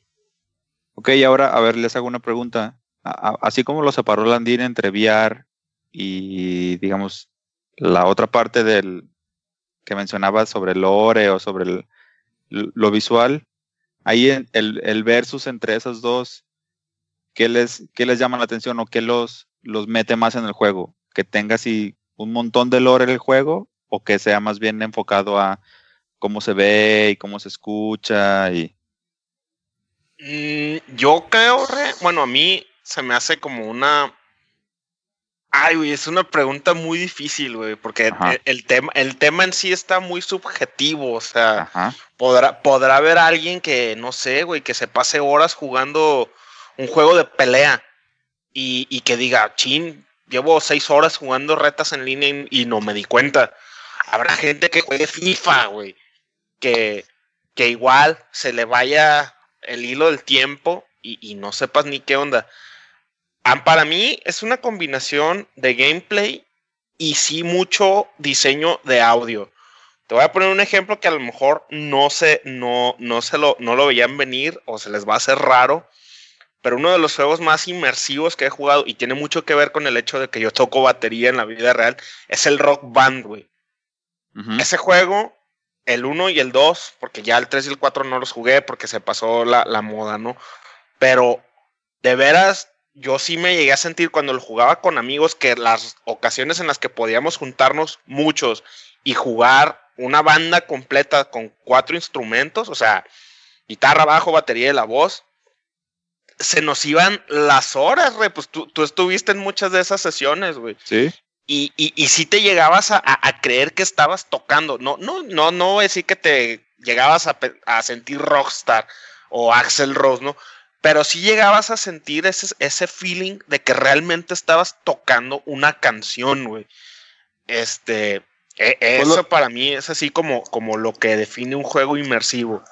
¿No te acuerdas este mi cumpleaños en tu casa? Sí, claro que, me acuerdo. Que, hasta, llegó hasta llegó la seguridad de... Del fraccionamiento a, callarnos. A, que, le dijeran a la banda que dejara de tocar. Sí, sí, o sea, y, eso, eso es una anécdota real para, para, nuestros escuchas. O sea, estábamos tan metidos en el juego y, y, que fue, fue, llegó un punto en el que fue más allá de la simple y en la pera. A, a, sí, obviamente pero fue realmente a, ¿te acuerdas, chinos? A, rockear, güey, a, bailar como si fueras el cantante. Yo me acuerdo que estaba cantando la de Sabotage de los Beastie Boys y me creía Chuck D, güey, o sea, estaba así rapeando yo acá, me puse la gorra al revés y todo eso.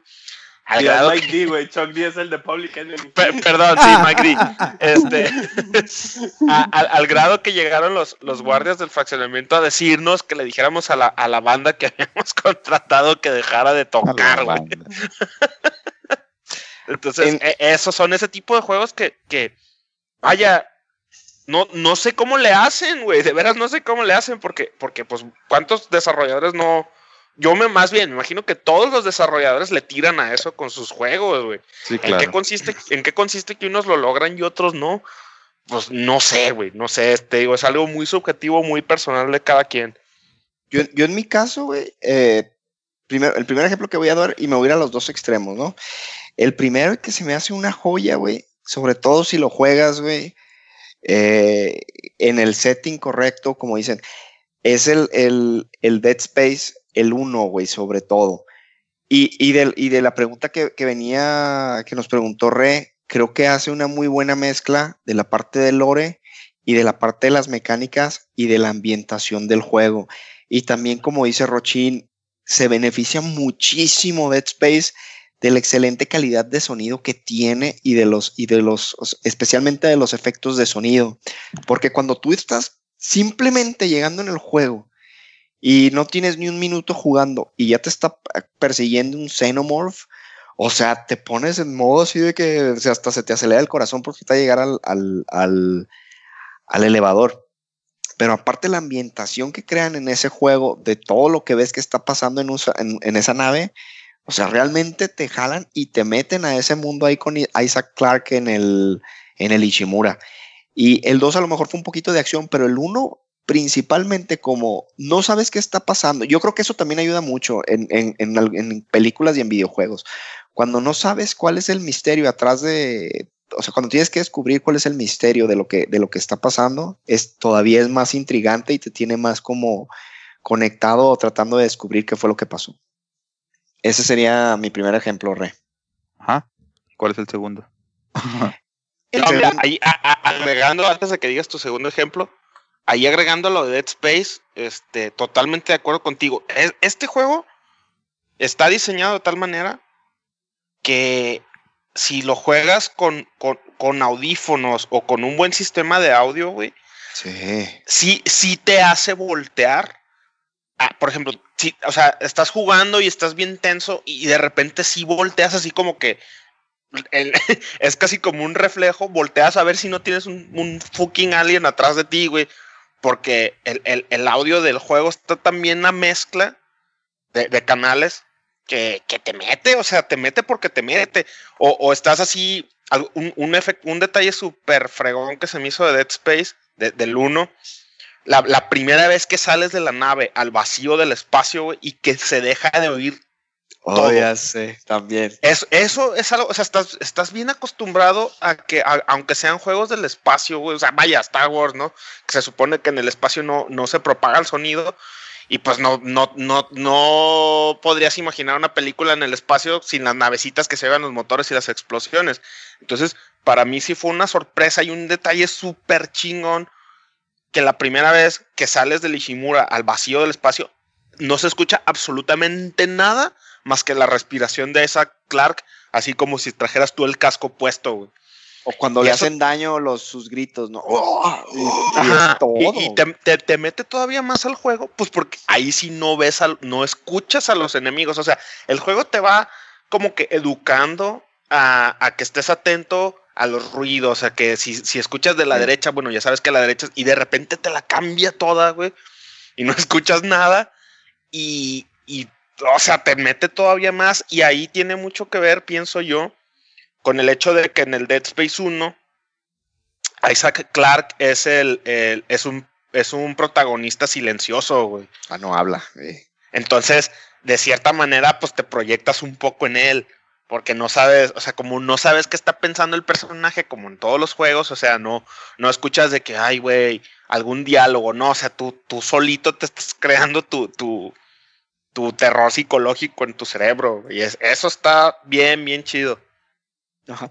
Y como tú dices, güey, aparte en el, en el Dead Space, o sea, te quitan, hay, hay, partes que están totalmente en oscuridad, güey, y tienes que andar con una lamparita y, y, en eso pues a lo mejor ya, ya la habías aplicado anteriormente, pero como que nunca han, como que nunca habían aplicado eso de quitarte el sonido y se siente bien feo, pues porque mínimo es, esperas como un, una señal de que te van a llegar de un lado para reaccionar y ahí nada.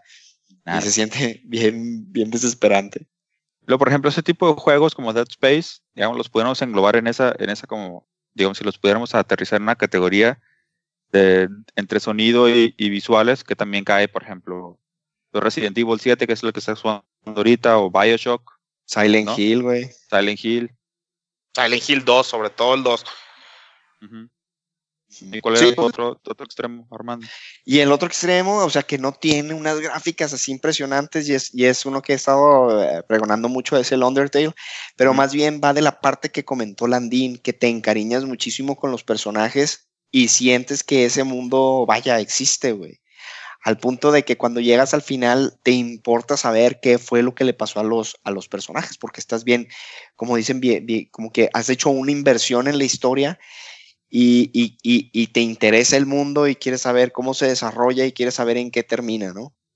Y ese no tiene unas gráficas ni unos efectos de sonido que diga. Bueno, el, el soundtrack es muy bueno, pero no puedes comparar pues, los efectos de, de, sonido con los de Dead Space, que son otro rollo, ¿no? Y son como que los dos, los dos extremos. Y el, el Thimbleweed tiene, tiene también un, un, grado de inmersión así. No sé si tú lo, si a ti te pasó lo mismo, Doros. ¿Cuál chino el Thimbleweed Park? Simón. Sí, güey, sí, la neta sí, sí me, me, me dio una satisfacción muy grande saber en qué se terminó la historia, güey. El o sea, setting, la música. Te encariñas, como mood. dice Armando, te encariñas con los personajes y, y vaya, pues Thimbleweed Park tiene grafiquitas casi de 8 bits. Digo, pero igual que el Undertale, no, a propósito.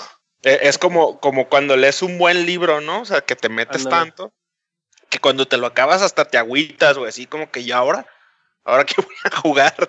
Pero sí, Thimbleweed Park es, es otro juego que, que también te mete mucho en la historia y tiene unos personajes con mucho carisma.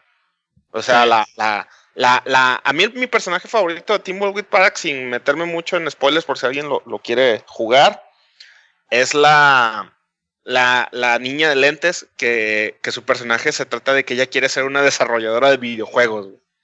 E- ese- Ah, ok. Esa morra se me hizo bien chido ese personaje. Y en segundo lugar, el fantasma. Se me hicieron así se me hizo bien, bien padre cómo manejaron la relación entre ellos y, y en general con todo el cast de personajes. Este, e- ese juego me, me atrapó, güey, o sea, hablando de, de inmersión, me lo chuté en 6, 7 días, este, sin guía, old school, de point and click hasta que resolví los puzzles, por más estúpidos y difíciles que estuvieran. Este, muy bueno, muy, muy buen, buen ejemplo, Chinito. Y, yo- por ejemplo, ¿qué me, qué me dicen de otros juegos como, como Shadow of Colossus o como Ico, Last Guardian, Flower, pues muy bueno, güey. Sí, Ico- Inside o Limbo, Time por Ico, ejemplo? Excelente. Lo que pasa es que, por ejemplo, en esos yo creo que, eh, por ejemplo, en, en el tema de, de Time Ico, tanto con Shadow of Colossus, como Ico, como el, el, la- el- ¿cómo se llama? Last Guardian, como que ellos a lo que le tiran es que tu mente cree el, el, el lore, ¿no? Como lo que también hace From Software con, con los, este, Dark Souls y con los Dark Bloodborne. Souls y Bloodborne, porque te van dando Sí, no, piezas, eh, es, creo, creo, Landing, que es el, el, el, mejo- eh, un- el clásico ejemplo de que menos es más. Sí, exacto. Te dan, te dan poca información y tú solo vas llenando los huecos que el desarrollador no te da. Pero te digo, ahí es donde está la magia de los desarrolladores, güey, porque no muchos lo logran, muchos lo intentan y, y- y- y salen juegos bien basofias, bien chafas. Sí, pero e- es bien, bien chistoso y bien raro. Por ejemplo, yo escuchaba al chino, ¿no? Que, que la otra vez que, que los, que los vi, que decía el chino, es que de repente me pierdo cinco horas en el Persona 5. Y me imagino, chino, porque no lo he jugado, que el Persona 5 es una, es una narrativa bien guiada, ¿no? O sea, bien, bien llevadita de la mano. La historia principal. Pero... O sea, de cuenta que no te puedes frenar, pues, en ese juego. exacto. Por el hecho de, por el hecho de como vas por, va por, traes un límite de tiempo, el juego te va llevando, pero pues, como tienes que entender toda la historia y es un chingo de leer, por eso llevo como ciento y pico de horas. Exacto, y eso se me hace bien chido, por ejemplo, de esos desarrolladores de un extremo y otro, ¿no? Time Ico te dice, ah, eh, spoiler para aquellos que no han jugado Shadow of the Colossus, Shame of You, pero, o sea, que no te dan nada, que nomás te dicen así lo bien básico, así como que eh, aquí está tu novia y tienes que matar unos colosos, ¿no? Si la quieres revivir, y una narrativa muy bien guiada como es Persona 5, ¿no? Eh, yo creo que eso es lo inmersivo de los juegos, el, el, el, todo el antecedente que tienes, toda la historia, todo el lore, toda la mitología. Porque, por ejemplo, eh, les puedo decir que el Breath of the Wild, yo sí de repente me aviento, a antier me aventé seis horas jugando, cosa que no hacía hace mucho, mucho tiempo. Pero por descubrir el mundo, no en sí por la historia, porque como decía ya Re en otros podcasts, mm, eh, Zelda sí sí carece de eso, pero pues sí la, la ambientación está chida y todo, y es inmersivo porque te pierdes, ¿no? Se te va el tiempo. Pero yo sí prefiero una historia guiada, una narrativa que me esté diciendo, oye, ¿qué pasa? ¿Qué pasa? ¿Qué pasa? ¿Qué pasa? Como, o, que me deje a la imaginación, ya sea como Aiko o como Persona 5. Este, ahorita que me acuerde de, un juego que, te llevaba así, que me, gustó mucho y yo no soy de survival horror, el Eternal Darkness, eh, Eternal Darkness en GameCube. O sea, ibas, como tiene un, un setting Lovecraftiano de, de Lordcraft, dices, ah, ¿qué va a pasar con, los, con estos cabrones? ¿Y qué va a pasar con, con los monstruos? O sea, te iba llevando de la mano y se me hacía muy interesante el saber la historia porque como todo buen survival, no, no eran los juegos, no era el juego más dinámico, ni eran los controles más fregones, pero la historia te atrapaba, pues yo creo que lo inmersivo es en eso, pues que tenga un lore atrás. Por ejemplo, lo que decía que yo me quiero sentir chingui y que me voy a poner mi wetsuit, eh, no es tanto por la. ¡Oh, no! Dios mío, deja de decir eso, güey. ya perdimos unos 50 escuchas, güey. Al rato vamos a ir a comprar cadena, güey, para la jaula, güey. Le pusieron stop y borraron el podcast.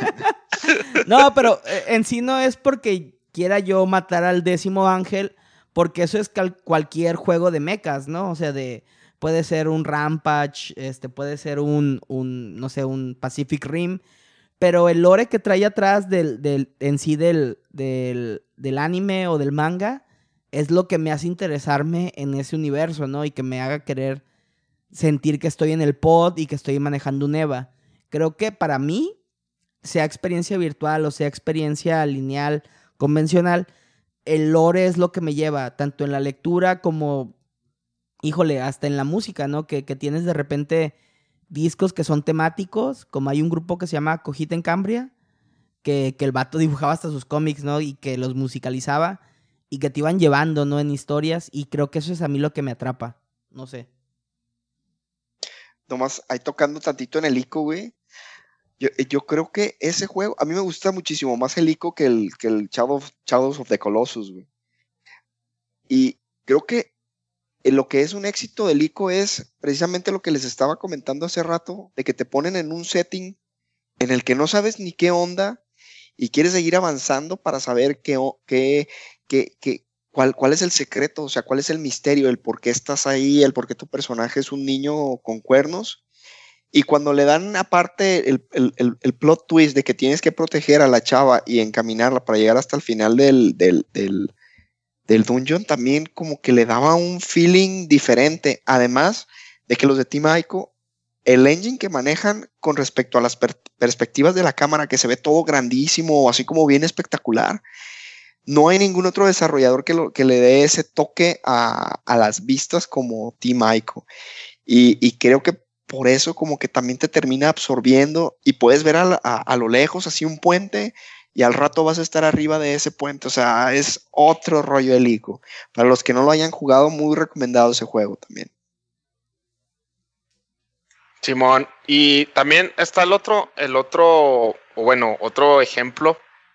Iba a decir otro extremo, pero pues nomás hay dos extremos, ¿verdad? Entonces, otro ejemplo es el que a mí me pasa, que también los considero juegos muy inmersivos, de esos juegos que tienen una presentación y, están tan pulidos que, que si llega un punto en que dices, ¿qué, qué es esto que estoy jugando, güey? Que estás jugando con, con, la sonrisa de oreja a oreja de lo, de lo chingón que estás viendo, güey. O sea, me, me, me viene rápido a la mente dos juegos, Uncharted 2. Claro. Y Metal Gear Solid 4, güey. Sí. Que en su momento, por ejemplo, en Uncharted 2, me acuerdo perfecto la parte del tren. Cuando, cuando, ya ni me acuerdo qué capítulo es ni qué misión es. pero que, ajá, que te subes al tren y vas, vas tirando balazos en, el techo del, del, tren que vas así por las montañas, como en los Himalayas. Y que luego te sale un helicóptero, güey, y le empieza a tirar misiles al tren en el que vas. Y, es como una película de, Arnold Schwarzenegger, pero bien hecha, güey. Y, si, yo me acuerdo que si está así como que, ¿qué es esto? esto está demasiado cinemático, demasiado bien hecho. Y, el, y en, el, caso del Metal Gear Solid 4, pues, ¿qué, güey? ese juego es un juego, la neta, perfecto, güey. O sea, tiene todo, güey. Y, y La también par- era, eh, era la, la parte de, de- spoiler alert para un juego de hace 10 años. eh, la parte del final cuando Snake se mete a, la- a la- a los microondas Ah, y que, y que te obliga el juego, te obliga el juego a seguir avanzando a pesar de que ves que el mono se está así muriendo, güey. O sea, y es, es Solid Snake, güey. O sea, ya venías jugando, ya lo conoces de años atrás y, y siempre bien el güey. Y los ves como está sufriendo el vato. Y luego Feels. te, te- ajá, te da los feels, güey. Y luego te la cambia este fucking Kojima, güey, cuando te hace el split screen. Entonces, en un lado está, está Snake así tratando de llegar al- a, a- a- a la inteligencia artificial para destruirla. Y en la otra mitad de la pantalla está Raiden, güey, tirándose de chingazos con, con Vamp, güey. E- esa madre no, no se me olvida así la primera vez que lo vi. Sí, fue así como mind blown, güey. Así de qué demonios estoy jugando. No, Y, y es, te- y no es una secuencia que dura como dos horas, güey. ¿Mande? No estás combinando el de Vampera cuando estás peleando con el Metal Gear, ¿no? Cuando él Sí, es un capítulo antes, güey. Sí. No, pero también, es- también, también es, también está es esa peleando parte, contra los sapos. Está peleando con Ah, son los sapos, ok. Bueno, yo me acuerdo que está Raiden tirando de chingazos como ninja, güey. Bien pasado de lanza. Y, y estás así como que a cuál de los dos veo, así a mi héroe que se está muriendo, güey, y que me dan ganas de O al otro también. o al otro güey que está tirando fregadazo súper chingón, güey, o sea. Y, y, y me acuerdo que cuando jugaba Metal Gear Solid 4, a mí los cutscenes, güey, se me iban como agua, cabrón. Me acuerdo cómo lo criticaron en ese juego por, por los cutscenes que duraban. El más largo creo que dura cerca de 50 minutos, que es cuando llegan con, con Big Mama y se suben al jeep. Este, Sí. a mí se me pasó así, ni cuenta me di, güey, o sea, de, de- de lo metido que estaba, que estaba en la historia. O sea, No, y está- también está ese, ese, ese, ese espectro pues de juegos que te sorprenden con ese tipo de cosas de, de la presentación que tienen. Como me imagino te está pasando chino con el persona, güey, porque el persona son super flashies.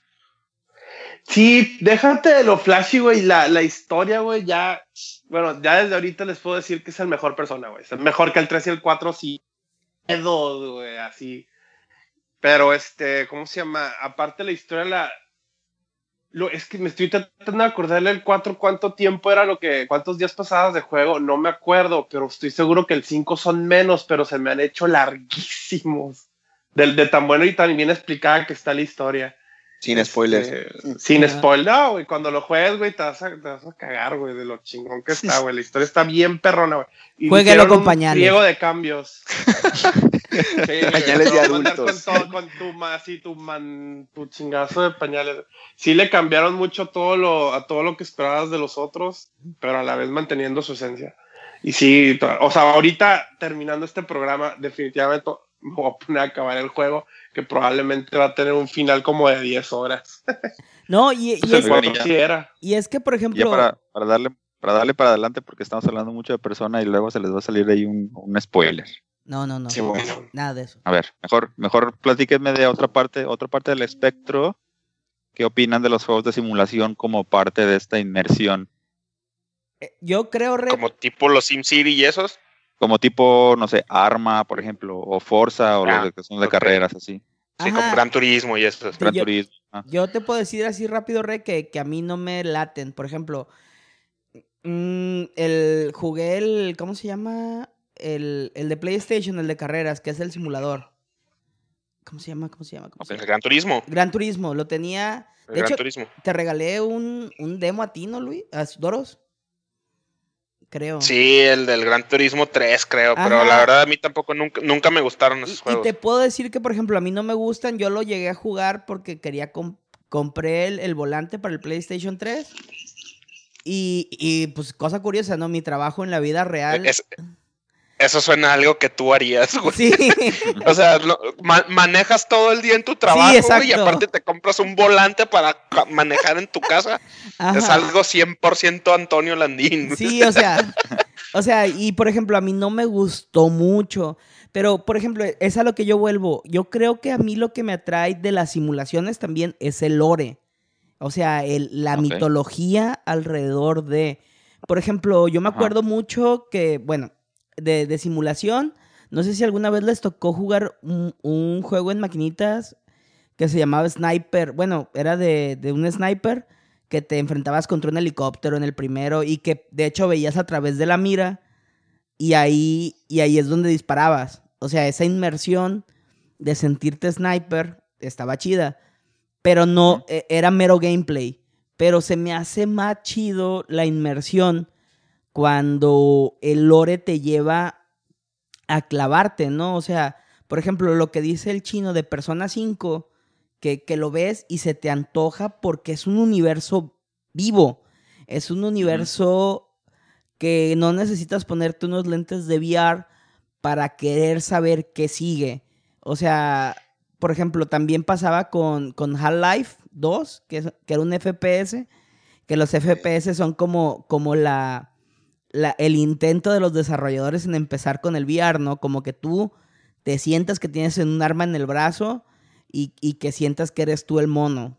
Lo que pasaba con... Yo creo que fue, que fue también, Landín, vaya, el primer ejemplo de precisamente lo que estamos hablando, ¿no? De, de los desarrolladores tratando de meterte al juego, haciéndote ver la perspectiva que el personaje ve. Sí, exacto. O sea, Entonces, hace... yo creo que fueron los primeros que, que, que, se empezaron a ir por ese tipo de, de, de, presentación y de gameplay.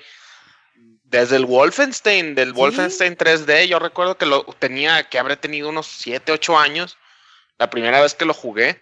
Y decías, ah, qué chido, o sea, estoy viendo lo que el personaje está viendo literalmente en primera persona. Pero, Pero sabes también que, que, tenía el Half-Life 2, güey, que te metía todavía más y es, y es algo así que dices, ahorita es de lo más normal, güey, pero lo que tenía el, Half, el Half-Life 2 que te hacía inmersivo era desde en, las, en la primera parte del juego, donde te pide el, el, el, el, policía levantar la lata y ponerla en la basura. Ah, sí. Y luego tú te pones a jugar con un sube y baja, poniendo ladrillos para tratar de nivelarlo. O sea, perdías el tiempo jugando con las físicas del juego. O sea, estaba. Y eso, eso, o sea, hacía que te sintieras allá adentro. Pero, pero por ejemplo, Armando, eh, yo ahorita que, que, estuve en el calabozo y que nomás me llegaban los, los 8 bits, los especiales y demás me dieron muchas ganas de...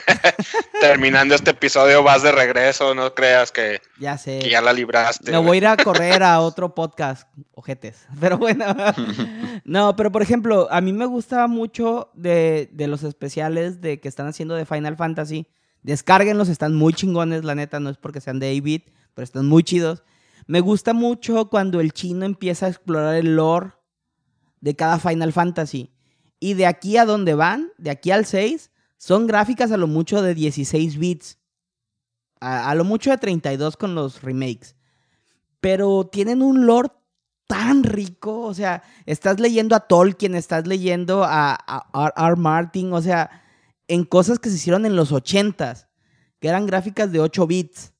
Entonces, yo, yo por eso insisto que el lore es bien importante para la inmersión. O sea, yo nunca he jugado Final Fantasy Fantasy VI y, y, de hecho sí me pegó cuando dijeron, si eres fan de los RPGs, pues juega al Final Fantasy VI, ¿no? Y dije, madres, o sea, yo no soy, yo no soy gran jugador de RPGs, nunca lo he sido, pero sí me entró ese saber, el lore desde que empezaron a decir, desde las, desde las máquinas, desde, los, desde las magias, se me hace bien fregón todo eso como para sumergirme en ese mundo y dejarme llevar. Y llegar en la noche cuando yo juego regularmente y decir, ah, ya se durmió mi esposa, ya se durmió mi niño, agarro mi celular y me pongo a jugar el Final Fantasy y es como si leyera un libro. De hecho, últimamente en la vida adulta tienes que elegir el entre, entre leer un buen libro, escuchar un buen disco o jugar un buen videojuego. Ah, sí. que, Sí, o sea. O ver Netflix. algo así. Uh -huh. o, o binge-watchear Netflix, o bin Ajá, pero tienes que escoger algo, ¿no? Porque de repente ya, ya no te alcanza las 24 horas que tenemos en, en el día normal para hacer esto de, de, lo que nos gusta hacer. Y dices, pues, ¿qué escojo, no? Y los videojuegos, cuando son inmersivos, es cuando te tienen encima del videojuego porque quieres saber qué. Yo, sinceramente, spoiler también para un juego de hace no sé cuántos años me pesó cuando pasó la espada de Sephiroth por Aeris. Y me pesó mucho. A mí me dio gusto. ¿Eh? Ay, Oye, el- Regino, A ah, mí me- Red, lo- lo- te odio mucho lo- en lo- este lo- momento. lo, pero- lo de- lo dejamos para, para el próximo episodio de, de la retrospectiva de Final Fantasy. Pero sí, e- ese momento sí, es de esos momentos que a mí me definieron como gamer en mi adolescencia. Exactamente. O sea, X, X. A mí me lo Pero bueno, ya. spoilearon, entonces no estuvo tan chida. güey. a mí no. Pero me imagino que si no sabías, pasó lo mismo te que la hermana. cagabas, güey. Pero, pero están de acuerdo que, que te importaba tanto ese pinche personaje, o sea, que dices, no mames, ¿por qué? ¿Por qué se murió? O sea, como te va a pasar Bueno, chino cuando te acabes el Persona 5, como les pasó cuando se acabaron el Final Fantasy 15, como lo que pasó cuando, se, cuando te acabaste armando el, el, el, ¿cómo se llama? El Undertale. ¿Te importan los personajes? Pues, o sea, está, está fregón ese rollo, no sé. Eso para mí es inmersivo. Ok, a ver, y ya aprovechando que, que tocaste ahí ciertas, ciertas palabras, por así decirlo, palabras claves, ¿creen que un juego que no sea tan inmersivo o que no sea inmersivo para nada pudiera convertirse en uno si se agrega lo que, lo que llaman el VR? Por ejemplo, no sé, algo así muy loco, que GTA 4 lo convirtieran, se convirtiera de alguna manera en first person y pudieras ver a través de los ojos de Nico este, eso le sería para ustedes inmersivo, o sea, un juego como GTA que a lo mejor eh, pudiera o no pudiera, o no sé, por ejemplo, Minecraft. a mucha gente le gusta mucho. Bueno, en el aspecto del GTA 4, bueno, para empezar, yo el VR me, se me hace. El VR como el 3D, todo se me hace un pinche gimmick. Este, Ok. no hace el juego. Y aparte, este, si el GTA 4, un juego, un juego como el GTA 4, este, no te, no te, no te puedes, no, no se te hace inmersivo el, personaje de Nico Bellic, entonces no sé, no, no es tu juego, porque ese, ese, es, ese en especial se me hizo un, a diferencia de los otros GTAs que he jugado, fue el único que sí quería seguir jugando por el hecho de que la historia de Nico Bellic es muy, muy, muy buena. Ahí, ahí te va re- contestando tu pregunta. A ver, Yo tengo un ejemplo que, en mi opinión, sí pudiera hacer mejor un juego semi mediocre. El Andrómeda, el Mass Effect Andrómeda, güey. El juego se trata. Tú no eres Shepard, güey. No eres, no eres la salvación de la humanidad en el sentido de los primeros tres Mass Effect.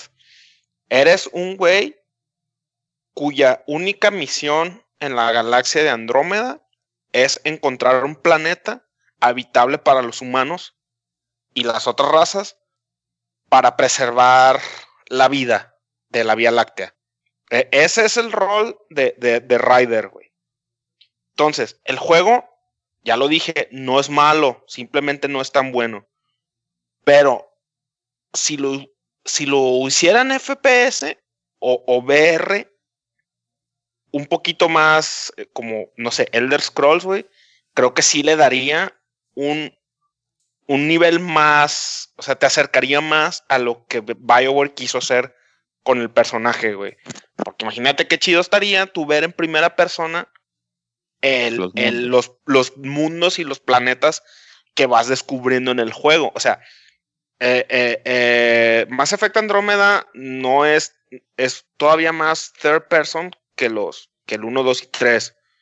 O sea, la perspectiva, hasta la perspectiva del juego es diferente comparada a la, a la trilogía original. Entonces, me imagino así los mundos de Andrómeda en VR y que tú exploraras eso, sí, sí le darían un nivel más, güey, que a lo mejor sí, sí lo hicieran un mejor juego, en mi opinión. O sea que estás diciendo que el No Man's Sky también mejoraría con VR o qué? No, ese no, no, No, no mejora ni no, con drogas, no. sé, o sea. Ni con droga. Es que, No. es que Armando, No Man's Sky, No Man's Sky no se trata de nada, güey. No Man's Sky no se trata de nada. Este, ya eh, era y es eso. payasada. No, Insalvable. Es, es, ajá, o sea, no, no tiene historia, no tiene nada, güey. Es nomás así como que ah, ponte a jugar a descubrir planetas. Y Mass Effect, pues sí, sí lo salva el lore, güey. O sea, la neta sí lo salva mucho el lore. Y, y estaría chido sentirte como Ryder, güey. Ese, es el, ese es el problema de Mass Effect Andrómeda. Nunca te sientes que eres el, el personaje con el que estás jugando, a diferencia de los primeros tres, güey, que sí decías, así, Shepard es la neta, güey. Este vato también es la neta, pero no tanto. Entonces, estaría muy bien ese nivel de, de, de, de profundidad extra, güey. Contestando la pregunta del rey. Muy bien. ¿Alguien más tiene algún otro ejemplillo? Eh, yo, eh, como decimos los abogados, a contrario Sensu. O sea, yo creo que, yo creo que un buen juego que no es inmersivo en sí es el Breath of the Wild. O sea, y voy a decir por qué, voy a exponer mi caso. Juego gacho. Perdón. No, porque Breath of the Wild sí te atrapa horas y horas, les digo. Me acabo de aventar seis horas, que hace mucho que no me aventaba. Pero la historia está bien gacha, ¿no? O sea, quiero descubrir todos los shrines, quiero descubrir todo el mapa que ya lo conseguí después de 40 horas. Pero lo quiero hacer por la curiosidad del mundo en sí, pues no por el lore que trae este juego en específico de Zelda. O sea, el lore de Zelda creo que los que son gamers ya se lo saben, ¿no? O sea, porque es un lore relativamente repetitivo con sus aristas, que sí es entrañable, que sí es bueno, pero que al final del día yo sé que cuando me lo acabe y lo deje de jugar, como decía Re en otras, en otros, en otros episodios, no lo voy a volver a agarrar nunca.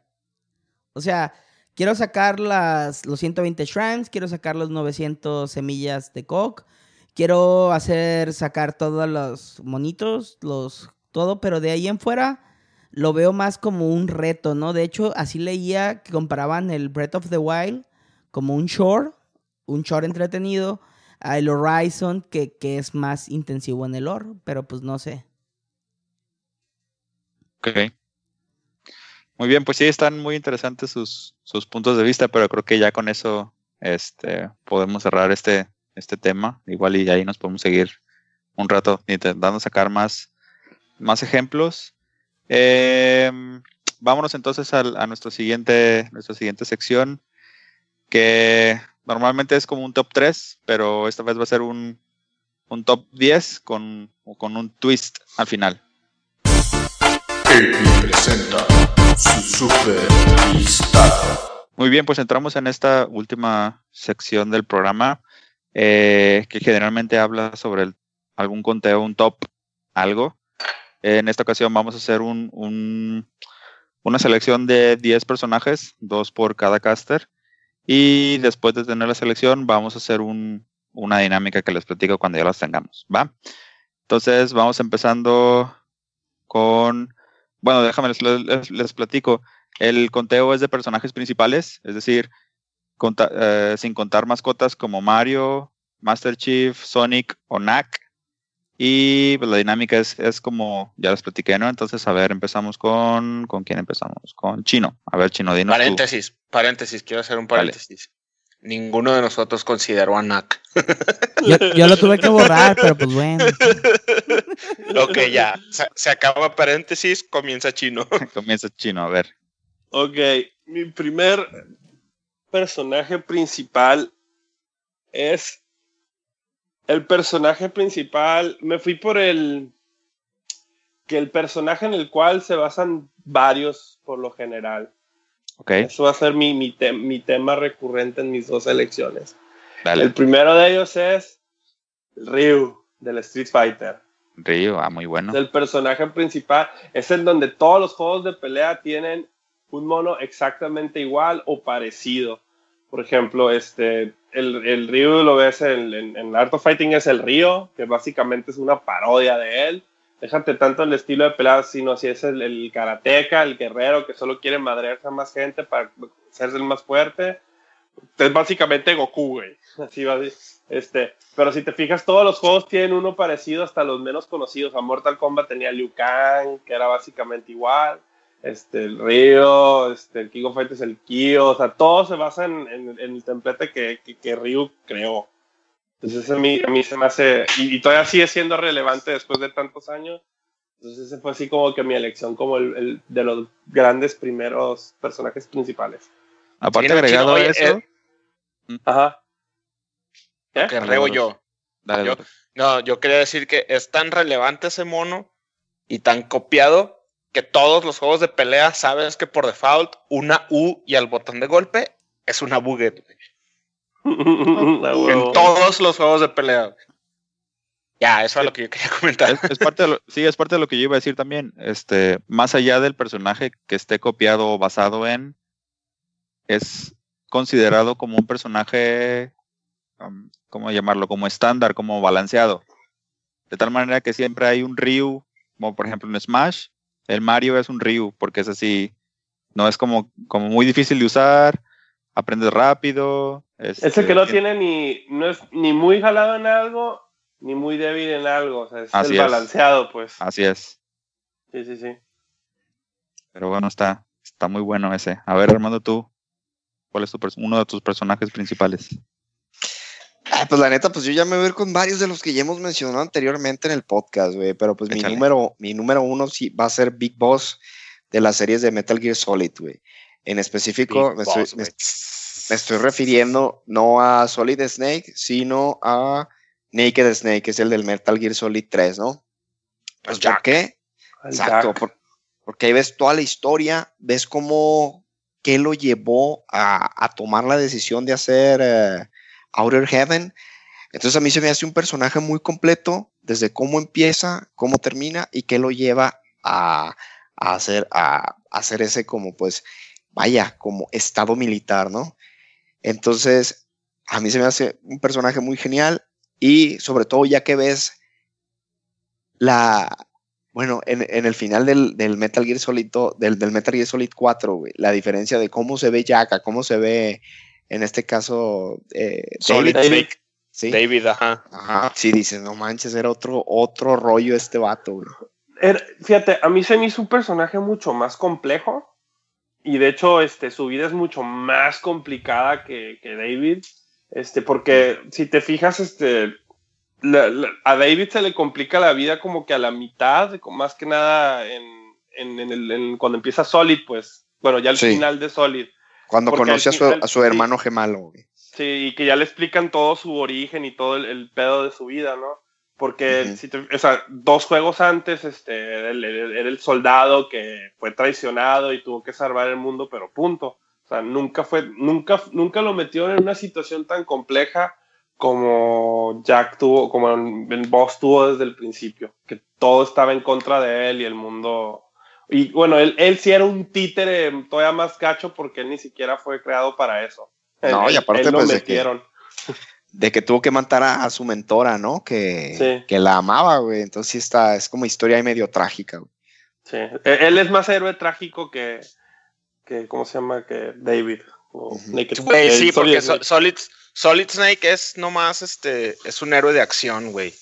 Sí. Un héroe de acción tradicional y este eh, Naked Snake Big Boss, ese güey sí es un héroe de guerra, güey, y él es el que lanza prácticamente todos los eventos que dan lugar en la franquicia. Sí, y originalmente, ¿cómo se llama? Si te fijas, este, Solid Snake, siempre al final del juego lo que quería es abrirse, pues. A él no le interesaba la guerra. La bronca es que siempre lo metían en esa situación. En cambio, el otro vato, güey, él sí quería cambiar el mundo y hacer un cagadero. Haga el amor, no haga la guerra. A ver, Doros, ¿tú cuál, cuál personaje ah, seleccionaste? Bueno, eh, yo escogí como originalmente pensé que íbamos a hacer un listado de top 5, top 10 o top lo que sea. Y cuando dijiste que eran personajes principales, pues la neta yo escogí puro top 1, güey. Así que cualquiera de mis monos que yo diga es top 1 en cualquier otro conteo que no sea este. Entonces, mi primer top 1 del listado de hoy es un personaje que es tan chido el vato que él mismo se sabe que es el personaje principal de la historia en la que participa. Y es Valtir, güey, de Final Fantasy XII. Es el mejor personaje principal de todos los Final Fantasies que hay, güey. Así Ever. lo digo y lo firmo ahorita en este podcast. Valtir es el mejor de todos, güey. Y el vato es tan chido que él mismo en el juego te dice, yo soy el lead character de esta historia. Así te lo dice el vato, güey. Así que te quede más- claro, güey. Ajá. Ajá, es tan chido el vato, güey, que sale en Final Fantasy Tactics que se supone que es como 200 años después del 12, güey. Entonces, así de badass es Valtir, güey. Es o sea, tan chido vato- que traía Fran. de guardaespaldas. Aparte, güey. Aparte trae a Fran de guardaespaldas. Trae una colaja vato- bien buena en bikini de guardaespaldas. Le hace el paro, le hace el paro a Van de dejarle su avión, güey, así de, te lo presto, al rato vengo por él, güey. Y hay un juego dedicado a que el vato regresa por su avión, güey. El vato se supone que en la historia del juego tiene así como algo como 21 años. Y, y ha hecho de todo, o sea, ha sido juez, de, de- porque los, los jueces de Final 12 son así como que los, los meros malos del juego. Son como, literalmente son los jueces, son la ley, o sea, son como los Judge Dredd de, de Ivalice, güey. Y el vato fue juez y dijo, nada, esto no es para mí, ahora voy a ser pirata. güey". Y es Voy a ser pirata espacial. Solo. Ajá, Su papá es pirata Sid, espacial y anda haciendo su desmadre. Su papá es Sid, güey, que Doctor Sid es la neta. Ya cuando hagamos el episodio de Final 12, ahí vamos a hablar de él. Y así, güey, o sea, Y ¿qué otro Mid, personaje? ¿no? Ajá, él es Él Mid. Ajá, o sea, ¿qué otro personaje, neta, qué otro personaje te dice literalmente, yo soy el personaje principal de esta historia? Y al final del juego, cuando parece que todo se va a cargar ya el payaso en el mundo de Ivalice, güey, el vato casi casi voltea la cámara y te dice así, de, ay, güey, no te preocupes. Yo soy el personaje principal y el personaje principal nunca se muere, güey. Yo lo voy a ir a arreglar. Y va y lo arregla, güey. Así es Ah, es cierto, güey. super badass Valtir, güey. Ese es mi primer top one de este listado. Muy bien. Sí está, sí está muy chido. A ver tú, Landín, ¿cuál es, cuál es tu personaje principal? Ah, yo traía también a varios porque pensé que íbamos a decir más y me estoy debatiendo entre cuál poner. Pero creo que voy a poner a, a Joel, mejor conocido como Joel el Hermoso o Beautiful Joe. De un jueguillo. Ok. Ah, no Beautiful spoiler. Joe, es juegazo ese juego y es bien chido ese güey. Ah, Sí. Joe de Beautiful Joe. Yo creía que Joel, el de, de Last of Us. El de Last of Us también dije, pensé. Sí, eso. no, bueno, es, también es muy buen personaje, pero no. Joel de, de, de Beautiful Joe, juego del 2003, de ahí de que desarrolló Capcom, un beat them up, que tenía mecánicas así chidillas como el bullet time, ¿no? De, de aquel entonces. Y el, el vato lo ves Sí, primero. cuando estaba de moda Matrix, güey. Ajá, y lo ves al batillo. Y eh, cuando empieza, que no tiene sus superpoderes, es así un vato bien, bien pusilánime, ¿no? Así bien. Que, que no vale camote el pobre vato. Y en cuanto se mete al mundo de las películas y que puede ser lo que es de Beautiful Joe, se convierte en un vato bien badass que, que domina las, los golpes, las peleas. Y, y que de hecho está bien curado porque lo comparas contra los, los monos así normales. Que son monos que de hecho tienen una tachita en los ojos, ¿no? Si, si mal no me recuerdo. A los contra los que te enfrentabas. Así como que el que era bien cool y bien larger than life es, es este vato, ¿no? Y siempre me gustó mucho el juego que era muy bueno, muy demandante, que está bien difícil. Pero aparte la personalidad de Joe era así como que muy fregona y, y como que te hacía sentir que, que tú eras así un vato así bien acá, bien cool de los 90, de los 2000. Bien acá sus papas. Ajá. Muy bien. Mm, ok, creo que es mi turno. Y pues bueno, estoy viendo sus picks. Ryu, Big Boss, Valtir, Joe, pero. Pero no veo ninguna mujer, entonces tengo que resolver eso. A ver, entonces mi pick va a ser Samus de Metroid. No lo metí por lo Ya de- mismo, sabía que iba a ser eso. Debió, debió haber sido un no-brainer para varios, pero yo elegí a Samus. eh, no específicamente en alguno, o sea, no quiero encasillar a la versión de Prime o la versión de Super Metroid. En general, el personaje. eh, La de Oder M. no, la de Other Med menos, es ir hasta el bajo. Eh, pero bueno, ella, eh, por todo lo que conlleva, que es una bounty hunter, es, eh, pues digamos, rompe con, con lo que tenemos ahorita con la línea de, con, de este patriarcado, machismo que venimos manejando. Entonces, pues bueno, estamos. Ah, y damos la vuelta a ver Chino. Danos otro, otro personaje principal. Ok, el que sí ahorita es este, este personaje principal es básicamente la palabra cool con patas. Cool y badass con patas.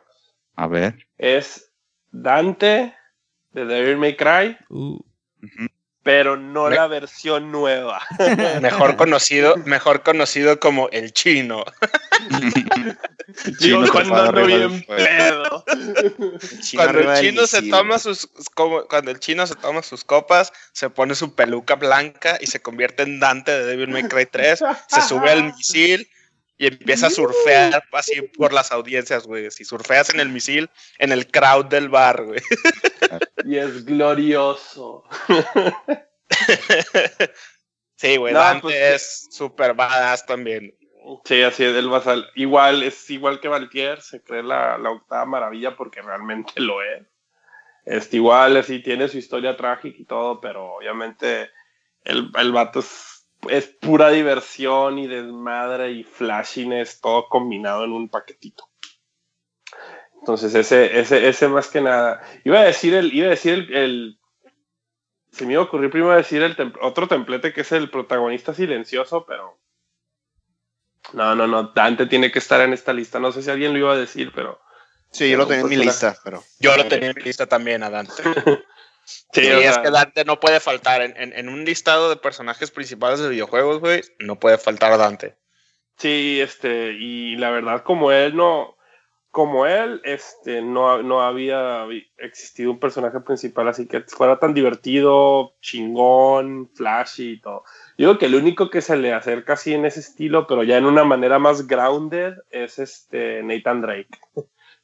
Pero no sé quién lo vaya a decir después.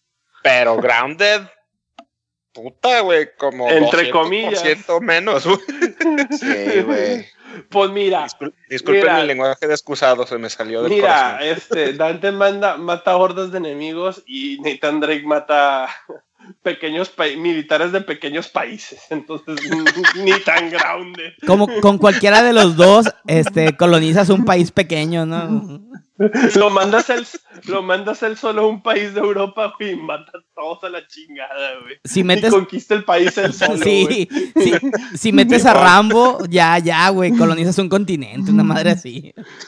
Es como, es como Chuck Norris en los Expendables 2, güey. Nomás te dan misilazos por todos lados y no sabes dónde llegaron. Pero ese es Dante, Dante, Dante. Muy bien. Entonces, a ver, Armando, sigues tú. ¿Cuál es otro de tus personajes principales? Fíjate que aquí yo voy a hacer un poquito de trampa, güey. Pero quiero meter, güey. quiero meter a Joel y Ellie de The Last of Us, güey. A la me- dupla. sí, los dos se me hace que se completan mucho el uno al otro, güey. El Joel, pues su- por su pasado trágico, güey. Y Ellie, pues porque, vaya, pues también ya, ya que juegas los DLCs, ya, ya sabes de dónde viene, güey. Pero se me hace de que en cuestión de, de historia, güey, cómo te transmiten el, el, la desesperación que tiene cada uno, la desesperación de la situación en la que están, güey, lo hartos que están, güey, que hasta te das cuenta de que Joel, güey, pues ya realmente no es una buena persona, güey, ya cuando tú lo empiezas a, cuando lo empiezas a utilizar en el videojuego, güey. Y todo ese, todo ese drama, todo lo que se maneja, güey, independientemente de la parte de los, de los zombies, de los clickers y todo ese cotorreo, güey, sí lo transmiten bastante bien la historia, güey, que sientes que los personajes fácilmente podrían haber hecho una película de, de, de Last of Us. güey. Se llama Pues, Logan, güey. Ah, Se llama Logan, ya la hicieron. La película. Pero sí, güey, recomendadísimo est- estos dos, güey. Es que lo chido, bueno, hasta donde voy del juego, lo chido es ver cómo el, cómo el mundo te cambia, ¿no? O sea, por más buena persona que seas, el mundo te trata de una manera y no puedes, y es- tienes que estar consciente de que el mundo es así y no te puedes andar, y no, y esa persona que eras previamente ya no funciona en este mundo. Sí, güey. Sí, no, y que Joel es. Lo, lo que No spoilers. No, no spoilers, no spoilers. Pero que a lo que llevas, me imagino, ves a Joel evolucionar desde que es un buenazo, ¿no? O sea, un padre de familia que está criando a su hija, hasta lo que llega a ser en su momento. O sea, sí, o sea, lo vas viendo como el vato dices, ah, es que yo pudiera ser así, yo pudiera estar ahorita con mi familia, no sé, trabajando de 9 a 5, mi, mi trabajo Godines, y, y el vato tuvo que ser como es, porque Güey, la, el la- mundo así la lo, primera lo misión, puso. sí. La primera misión, acuérdate que llega la morra y le dice, ya encontré a este güey, ah, órale, vamos a partirle en su madre a este cabrón por pasarse de listo. Sí, sí, ¿y ¿por qué? Y Porque dices, no me ¿qué- dio unos valecillos, ¿no? O sea, Sí, o sea, ¿qué, qué onda, güey? De que, ¿y este giro, no? ¿Qué pasó? Sí, totalmente de acuerdo. Sí, no, muy chido yo. Vale. A ver, Doros, tú sigues. Ay, güey, pues igual, ¿no? O sea, traía mi lista, traía mi lista preparada, pero nos cambiaste la dinámica, así que estoy ahorita en una encrucijada entre cuál va a ser mi siguiente top one. Pero me voy a ir finalmente por Isaac Clark de Dead Space. Muy bien. Uh, Por, porque ese güey es un vato que lo único que iba a hacer, casi como Joel de The Last of Us. O sea, el vato solamente iba a arreglar una nave, güey. Ni siquiera era de los de los médicos, de los del equipo de rescate que mandaron a Ishimura. El vato era un ingeniero. El güey, lo único, su única misión era ir a ver qué onda con el motor de la nave. Era todo, güey. Ya. Y, y ya, güey. Y no le dijeron ni agua va. Como mencionó Armando en el bloque pasado, coincidentemente, les juro que no me puse de acuerdo con él. este, nomás, o sea, a los cinco minutos de que empieza el juego, órale, güey, córrele o te mueres, güey. Y no, y el vato no sabe ni qué onda, güey. Y de hecho, ya en Dead Space 2, cuando ya le dieron voz y más personalidad a Isaac Clark, el vato está loco, güey. O sea, literalmente está loco, está en un manicomio encerrado de todo lo que vivió en el Ishimura. Y cuando llegas a la parte, ya lo hemos mencionado varias veces, güey, pero es que es tan impactante. Cuando llegas en Dead Space 2, que llegas y te obligan a meterte otra vez al Ishimura, no solo eres tú como jugador que dices, no mames, otra vez. Isaac Clark lo dice, güey, así de, no, Dios mío, por favor, no me quiero volver a meter a esa nave.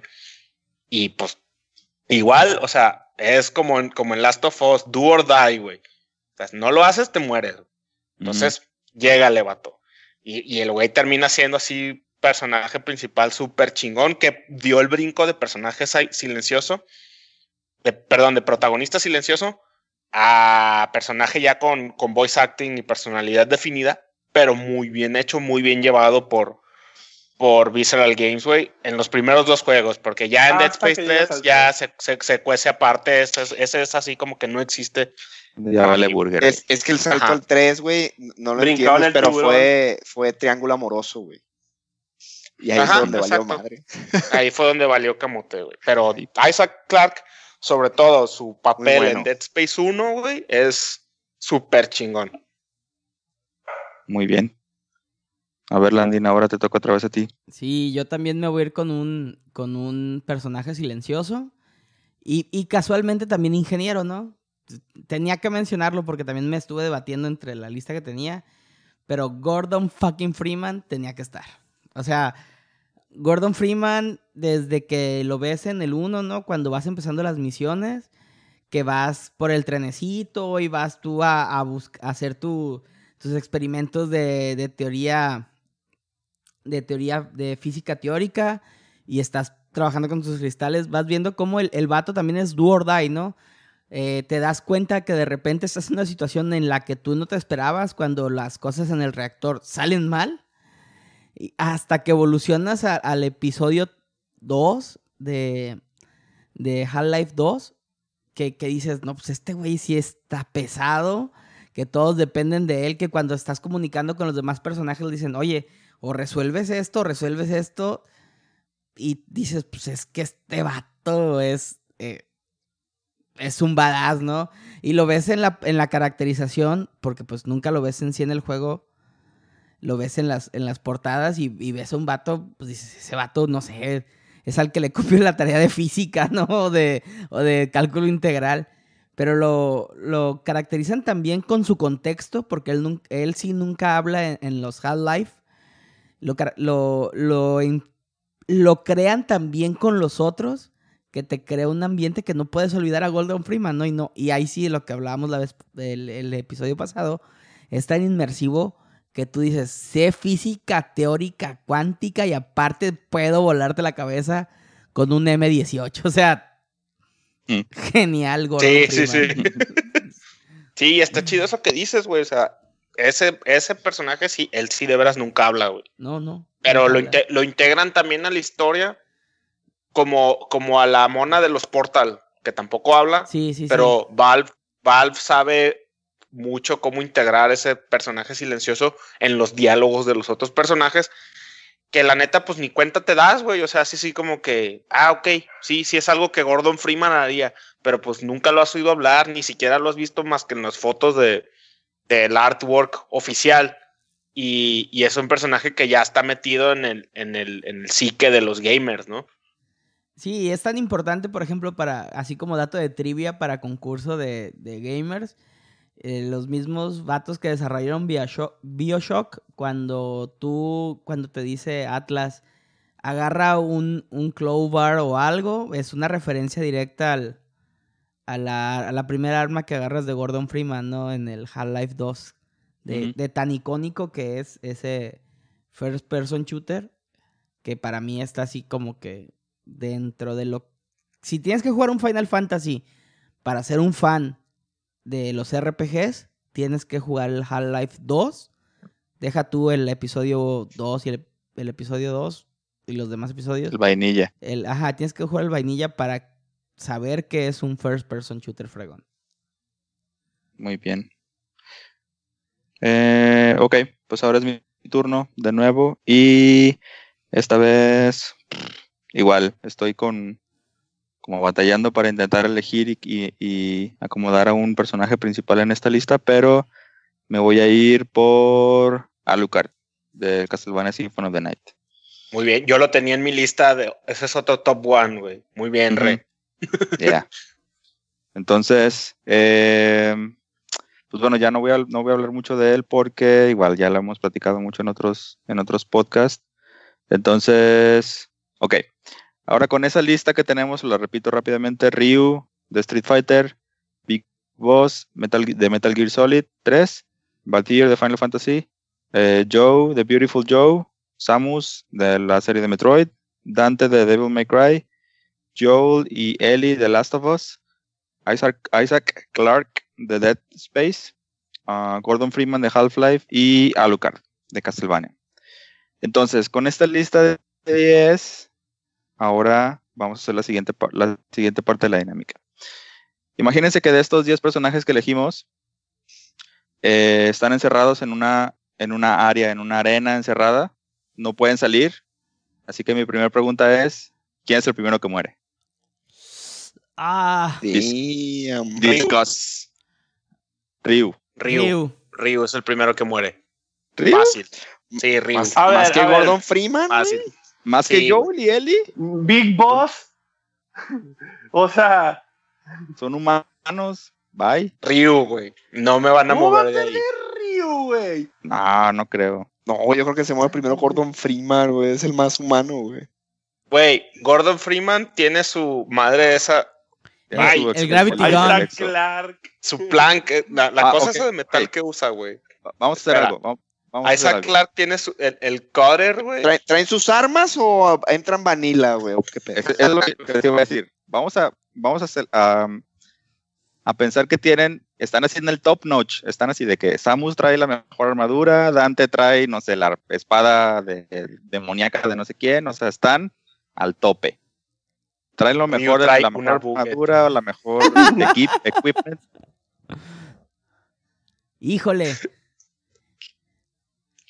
Lo acabas de decir, güey. Todos traen su. su ¿Quién top morir? arma, Joey güey. No, Ryu, güey. Joey balazos, Sí, yo, yo, yo también creo que sea, yo y Eli, porque de repente Ryu, yo y Eli traen, traen, Eli. traen- traen una botella y un, y un ladrillo, güey. O sea, Pero traen armas, pero pueden traer, pueden traer escopetas, güey. no mames, Pueden o traer sea, escopetas, que- que- molotov. que les pegue una Ryu trae una buget, güey. Ryu trae una buget, güey. No es un Kamehameha de Goku, güey. Trae una buget. Patada voladora y ya, güey. Bueno, O sea, yo creo que es, eh, yo creo que es eh, más fácil decir quién no se muere a quién No, se no, no. muere No, primero. no. ¿Quién se va a morir primero? Es la primera pregunta. Yo voy tenemos- por Ryu y no me muevo de Y ahí. tenemos que estar de Eh, acuerdo. Ah, 12 hombres en pugna, tenemos que hacer unánime la decisión. Sí. Híjole. Ok, basándonos, basándonos bajo los, las físicas y, y los niveles de poder dentro de su... De su Ryu no es el primero, güey. Ryu Claro ni de sí, pedos es el primero, güey. Ni de pedos. El, oye, güey, si es en la más fuerte. y ya estuvo, güey. No es a pero- prueba de pero- balas. no, pero estos vatos- Es que no, es que tú estás imaginándote Ryu, güey, que es fuerte, o sea, es como, es fuerte a nivel de un humano normal, Pero se supone que esos vatos no son humanos normales, güey. Pero ahí te va, chino. Ok, o sea, no son humanos normales, estoy de acuerdo. Estoy de acuerdo en que los más débiles son Joe, Ellie y Ryu. Definitivamente, güey. Porque estamos hablando de que todos traen Gordon sus armaduras, sus pinches magias, su lo- Gordon. Freeman. Ay, güey. Trae la Gravity Ah, Gun. Big Boss, güey. Big Boss no, güey. Big Boss trae su fucking RPG para tirar misilazos, güey. Y los mata a todos de una, güey. Tanques, Y aparte esa- y Metal Gears, güey. Ajá, güey. ma- Mata Metal Bueno, Gear. para empezar, no creo que sea Pero fíjate, primero, fíjate. el primero que vayan a matar, porque no creo que vaya a ser el primero al que le vol. Si estás con- encerrado con todos ellos, ¿a quién va a ser el primero que le vas a disparar, güey? ¿Sabes, ¿sabes qué? te vas a ir Viendo- sobre los hablando de quién va a caer inmortales, güey. primero en, en poder. güey. Pero viendo, viéndolo así, ¿sabes a quién? Yo creo a Beautiful Joe porque es el más odioso, cabrón. No, Pero No, no, porque porque eso que- estén cerrados, güey, te vas a ir sobre el elefante en el cuarto, güey. No te vas a ir sobre los vaquitos de huevos, güey. Pero, Sí, en lo que Mira, estás yo apuntándole a Ryu, güey, ya llegó a Lucar. ¡Mmm, cena! Porque, porque Joel y Ellie, güey, así, Ellie se le va a aventar encima así de Atatuchi como lo hace en el juego, güey. Y. Joel, Joel le va a dar así, ajá, la va- lo va a agarrar con la navaja y Joel le va a dar un pinche escopetazo en la mema. Y ponle tú que saque la buget, güey, en lo que lo matan y ya mata a Joel. Sí, y ya No se mara- mames. sí, yo, yo, yo, yo, sí me creo con No, Joe y ¿cómo vas Ellie, a güey. decir? Un- una niña con un fierro, güey, se le va a trepar, güey. No le va ni siquiera a llegar a dos metros, güey. Ay, güey, se le trepa a los zombies, güey. No no, no, no va a cargar, ni siquiera va a cargar en la buget, güey. Le va a dar un putazo y la va a sentar, güey. Le va a brincar la morra con el fierro y el Ryu con una cachetada. ¡Pum! Noqueada. Ahí está la primera.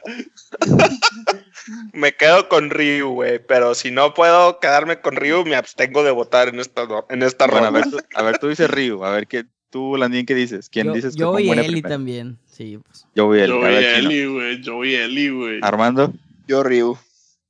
de estos güeyes. güey. Ahí está, Ok. dos y dos. Re, tú, tú, Tú das aquí el desempatas, Re. Tú decides, re. Yo ¿Quién digo se que se muere? muere? primero Joel y él. Sádico, güey. Ah, ok, yo, Eli, Eli. Mínimo Eli, güey. Se muere primero, Sí. Ay, güey. Oye, se, se muere Ellie primero y se muere Joe de tristeza después. De tristeza. Sí. Más sádico.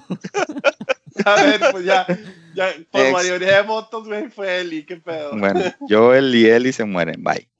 Ahora, ¿quién sería el último que queda, el que queda vivo después de, de- después de toda la Alucard. y la puta? Ay, Yo creo que sería Alucard. Dante o Alucard, güey.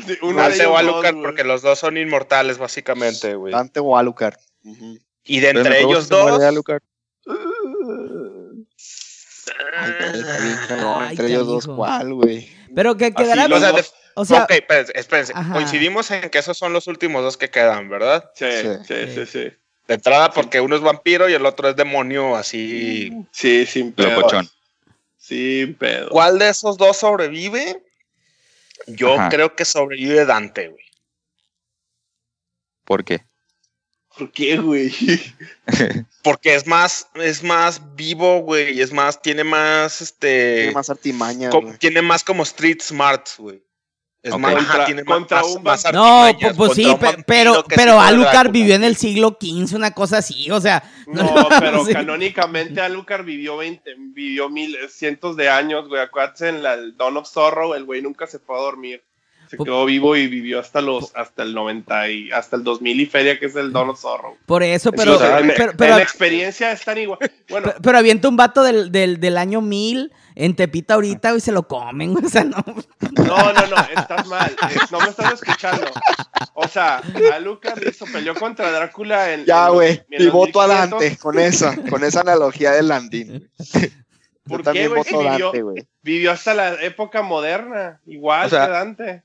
Alucard fácilmente hace el, el spell ese, el, el de que te roba vida. ¿Y Ajá. qué? ¿Qué hace Dante?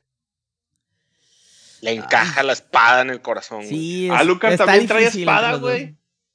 Sí, pero Dante es más chido, Alucard güey. se hace, No, no es cierto. se hace miss. No es cierto, no es cierto, no es cierto. Los, los dos, los, dos, son igual pesados, de chidos, sí, güey. ajá. Sí, es, o sea, los dos son inmortales, los dos son Nos así como tendremos que... que... poner en un plan de Death Battle, güey, así analizar todas sus habilidades, güey, punto por Ajá. punto, güey. Es- está, está difícil. Lo voy a declarar un empate, güey. Sí, Ahí van a quedarse, van a quedar peleando por toda la eternidad. Sí, Sí, güey. está difícil. Está, está, está, está difícil, sí. Porque ni, Sí. ni, ni, ni siquiera tienen este debilidad uno ni el otro, güey. Y los dos han Si acaso- matado a, si a- si acaso, Dante-. Ajá. Los dos han matado demonios bien duros, los dos son inmortales. Si acaso el único edge que pudiera tener Dante, de alguna manera sacarlo al sol, porque es vampiro. No, Ujú. cuente que Alucard es inmune al sol. ¿Es Daywalker? Sí. Ah, El Ah, ok, mitimita. eso, no sab- eso no sabía, entonces ya ves, no se puede. Güey, no Es- mames, empieza el, tienes el Es. Zorro, güey. Ese juego empieza en el día y ahí está Alucard parado en el día, güey. chino, lo, ju- lo jugué hace años, güey, y para mí Alucard solo es el del. Symphony of the Night, güey. Y a, la, y a lo mejor se puso bloqueador solar del 40.000. No mames. Ya de tiempos modernos, güey, de protección 100. De protección de esos de bebés. No, sí está ¿Lo bien difícil declaramos entre, empate o qué? entre uno y otro. Empate, güey. Yo que Sí, Pero, pero empate, ¿ti- Dante, ¿tienen que vivir en un departamento juntos o algo así? ¿O, o por qué tiene que haber empate? Pues es que no se van a poder matar. Bueno, Es que se tiene que analizar machín, güey, Sí. y ya saber qué pedo. Bueno, todos los demás se mueren, se los comen y los meten al refri, ¿están de acuerdo? Y bien. Ah, sí, sí, sí, sin pedo, güey. Sin pedo, Sí. Ah, sí, güey. sin pedo, güey. Taquitos de seso de Es que- Gordon Freeman y, y Isaac Clark. No O sé. sea, los, los, los que no tienen poderes mágicos, para empezar, esos son los primeros. Los que nomás se basan en pistolas. Es que son todos los primeros demás son, irse, son, son humanos, güey, y estos no. Excepto Ryu, Samus, Ryu, por ejemplo. Ryu, Samus no, no es, es extraterrestre, es Bounty Hunter. Bueno, pero tiene el temple humano, güey. Pues sí, pero. Sí, güey. El único, el único que no es igual es Valtier porque es un, tiene magia. Y Beautiful Joe, Sí, pero, por ahí. pero ese vato Pero ni lo, eso. Lo, lo ignoran, güey, y le quitan así sus poderes de película, entonces ya. Ya, sí. no le dan chance al listo. sí. Entonces sí, es- todos, todos caen bajo el poder de Alucard y Dante. Ay, cabrón. Ok. Sí, ajá. Bueno, Bueno, no- la, la no- única cosa que tiene Dante mala, güey, es que lo rediseñaron. Es emo. Nah, pero, pero, pero, Pero pusimos sí. al Dante chido, güey. Al Ah, Dante del Devil May Cry 3. El otro no existe. Exacto, otro no fue. cuenta que nunca pasó. Ok. Ok. Bueno, pues realmente no, no me esperaba que fuera tan. que estuviera tan cerrado, o sea, que fuera un empate al final. Pero bueno, supongo que. O sea, así se dieron las cosas, ni modo salió. ¿Y, Eh, en fin, ¿Y vivieron felices en un depa para siempre? Landín dice que él los quiere ver en un depa. Dos vatos de pelo blanco con espadas viviendo en un Inmortales. Inmortales. Inmortales, güey. Es, suena como, como sitcom de Netflix, güey. Uno es mitad demonio, mitad humano, el otro es mitad humano, mitad vampiro. ¿Por qué te acabaste la leche? Te tocaba a ti comprarla. O sea, no mames. No hay internet. ¿Cambiaste la clave del wifi? Sí. Se la robaba el vato de al lado.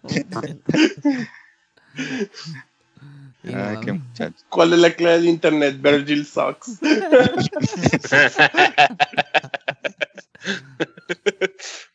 Ok, pues bueno, ya con esto terminamos esta sección tan bonita. Espero les haya gustado el, el twist este que, que me inventé ahorita.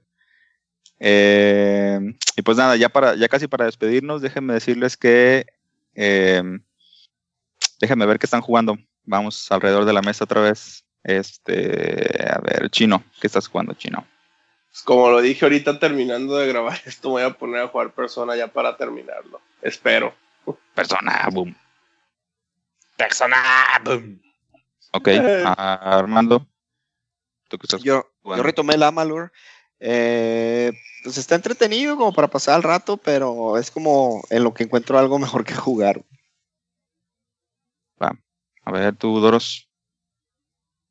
Yo, fíjense que a propósito del episodio anterior, donde hablamos del Gamers Block, que tú re sugeriste muy bien agarrar uno de esos juegos que habías dejado olvidados y forzarte a ti mismo a jugarlo. ¿Mm? Agarré Final Fantasy Tactics, la versión de PSP. Nunca lo había jugado, es la primera vez que lo juego. Y tengo una relación medio love-hate con el juego, porque por un lado la historia, lore, los personajes, todo es excelentemente buena. nunca había visto personajes en, en, en, juegos que tuvieran el brand de Final Fantasy que mataran a otros personajes a sangre fría y sin mediar palabra, güey. Así de, no me sirves para mis propósitos, pum, te mato. Eso se me ha hecho bien chingón. Por otro lado, soy muy malo para jugarlo. Así ya llegué a la conclusión de que soy malísimo. Batallo mucho con el juego. Los enemigos más difíciles, más que los jefes, son los pinches chocobos. Me ponen unas tortizas. Pero pues ahí la llevo, güey. Mal que bien, ya llevo como 25 horas de juego. Y creo que sí voy a, voy a terminarlo. Porque la historia es muy, muy buena. Y eso es lo que he estado jugando. Muy bien. Mm, a ver, tú, Landín. Yo ¿Qué estás jugando? estoy enganchado ahorita con el, el Breath of the Wild. Llevo como 40 horas, ya descubrí todo el mapa y no he hecho nada de las main quests. Bueno, bien poquito. Entonces en eso ando y lo ando alternando con el NBA Playgrounds, así como, como para no perder la memoria muscular. Que está ahí medio Ujú. rara las mecánicas, pero mm, está disfrutable. Pero ahí voy. ok. Este, y bueno, yo estoy jugando, bueno, ya me terminé de hecho un, juego, un juego que me recomendó Armando que se llama Oxenfree. Eh, está curioso, pero no sé, siento que mm, al inicio como que no sabía bien de qué se trataba y lo empecé como que a jugar mal, eh, según yo. Y ya cuando menos entendí, más o menos entendí qué onda, este, ya era casi lo último, ¿no? Ya estaba en la recta final y rampeo de muy, muy lento a ya un montón de información y luego se acabó. Entonces, tengo que darle otra vuelta para, para atar esos cabos que, que no, no entendí. Y pues bueno, eso es lo que estaba jugando, ¿no? Eh, pues ya con esto damos salida. Este, nos despedimos de esta edición del programa. Esperemos les haya gustado. Gracias a todos los que nos escuchan y a los fans. Eh, los invitamos a que nos envíen un correo a 8bitbroadcast.gmail.com. Aceptamos sugerencias y retroalimentación de los episodios. Eh, también eh, temas de los que, que les es- gustaría escuchar. Eh, recetas para la pronta recuperación de la operación de chino o tips para que Doros no muera tan seguido en Tactics. Eh, más importante aún, que nos sigan en redes sociales, nos den un like en Facebook, nos sigan en Twitter en arroba 8bitbroadcast y nos ayuden a compartirlos. Ahora sí, muchachos, vamos a despedirnos. ¡Vámonos! Bye. Bye. Fuga. Nos vemos el siguiente episodio. Landina la jaula.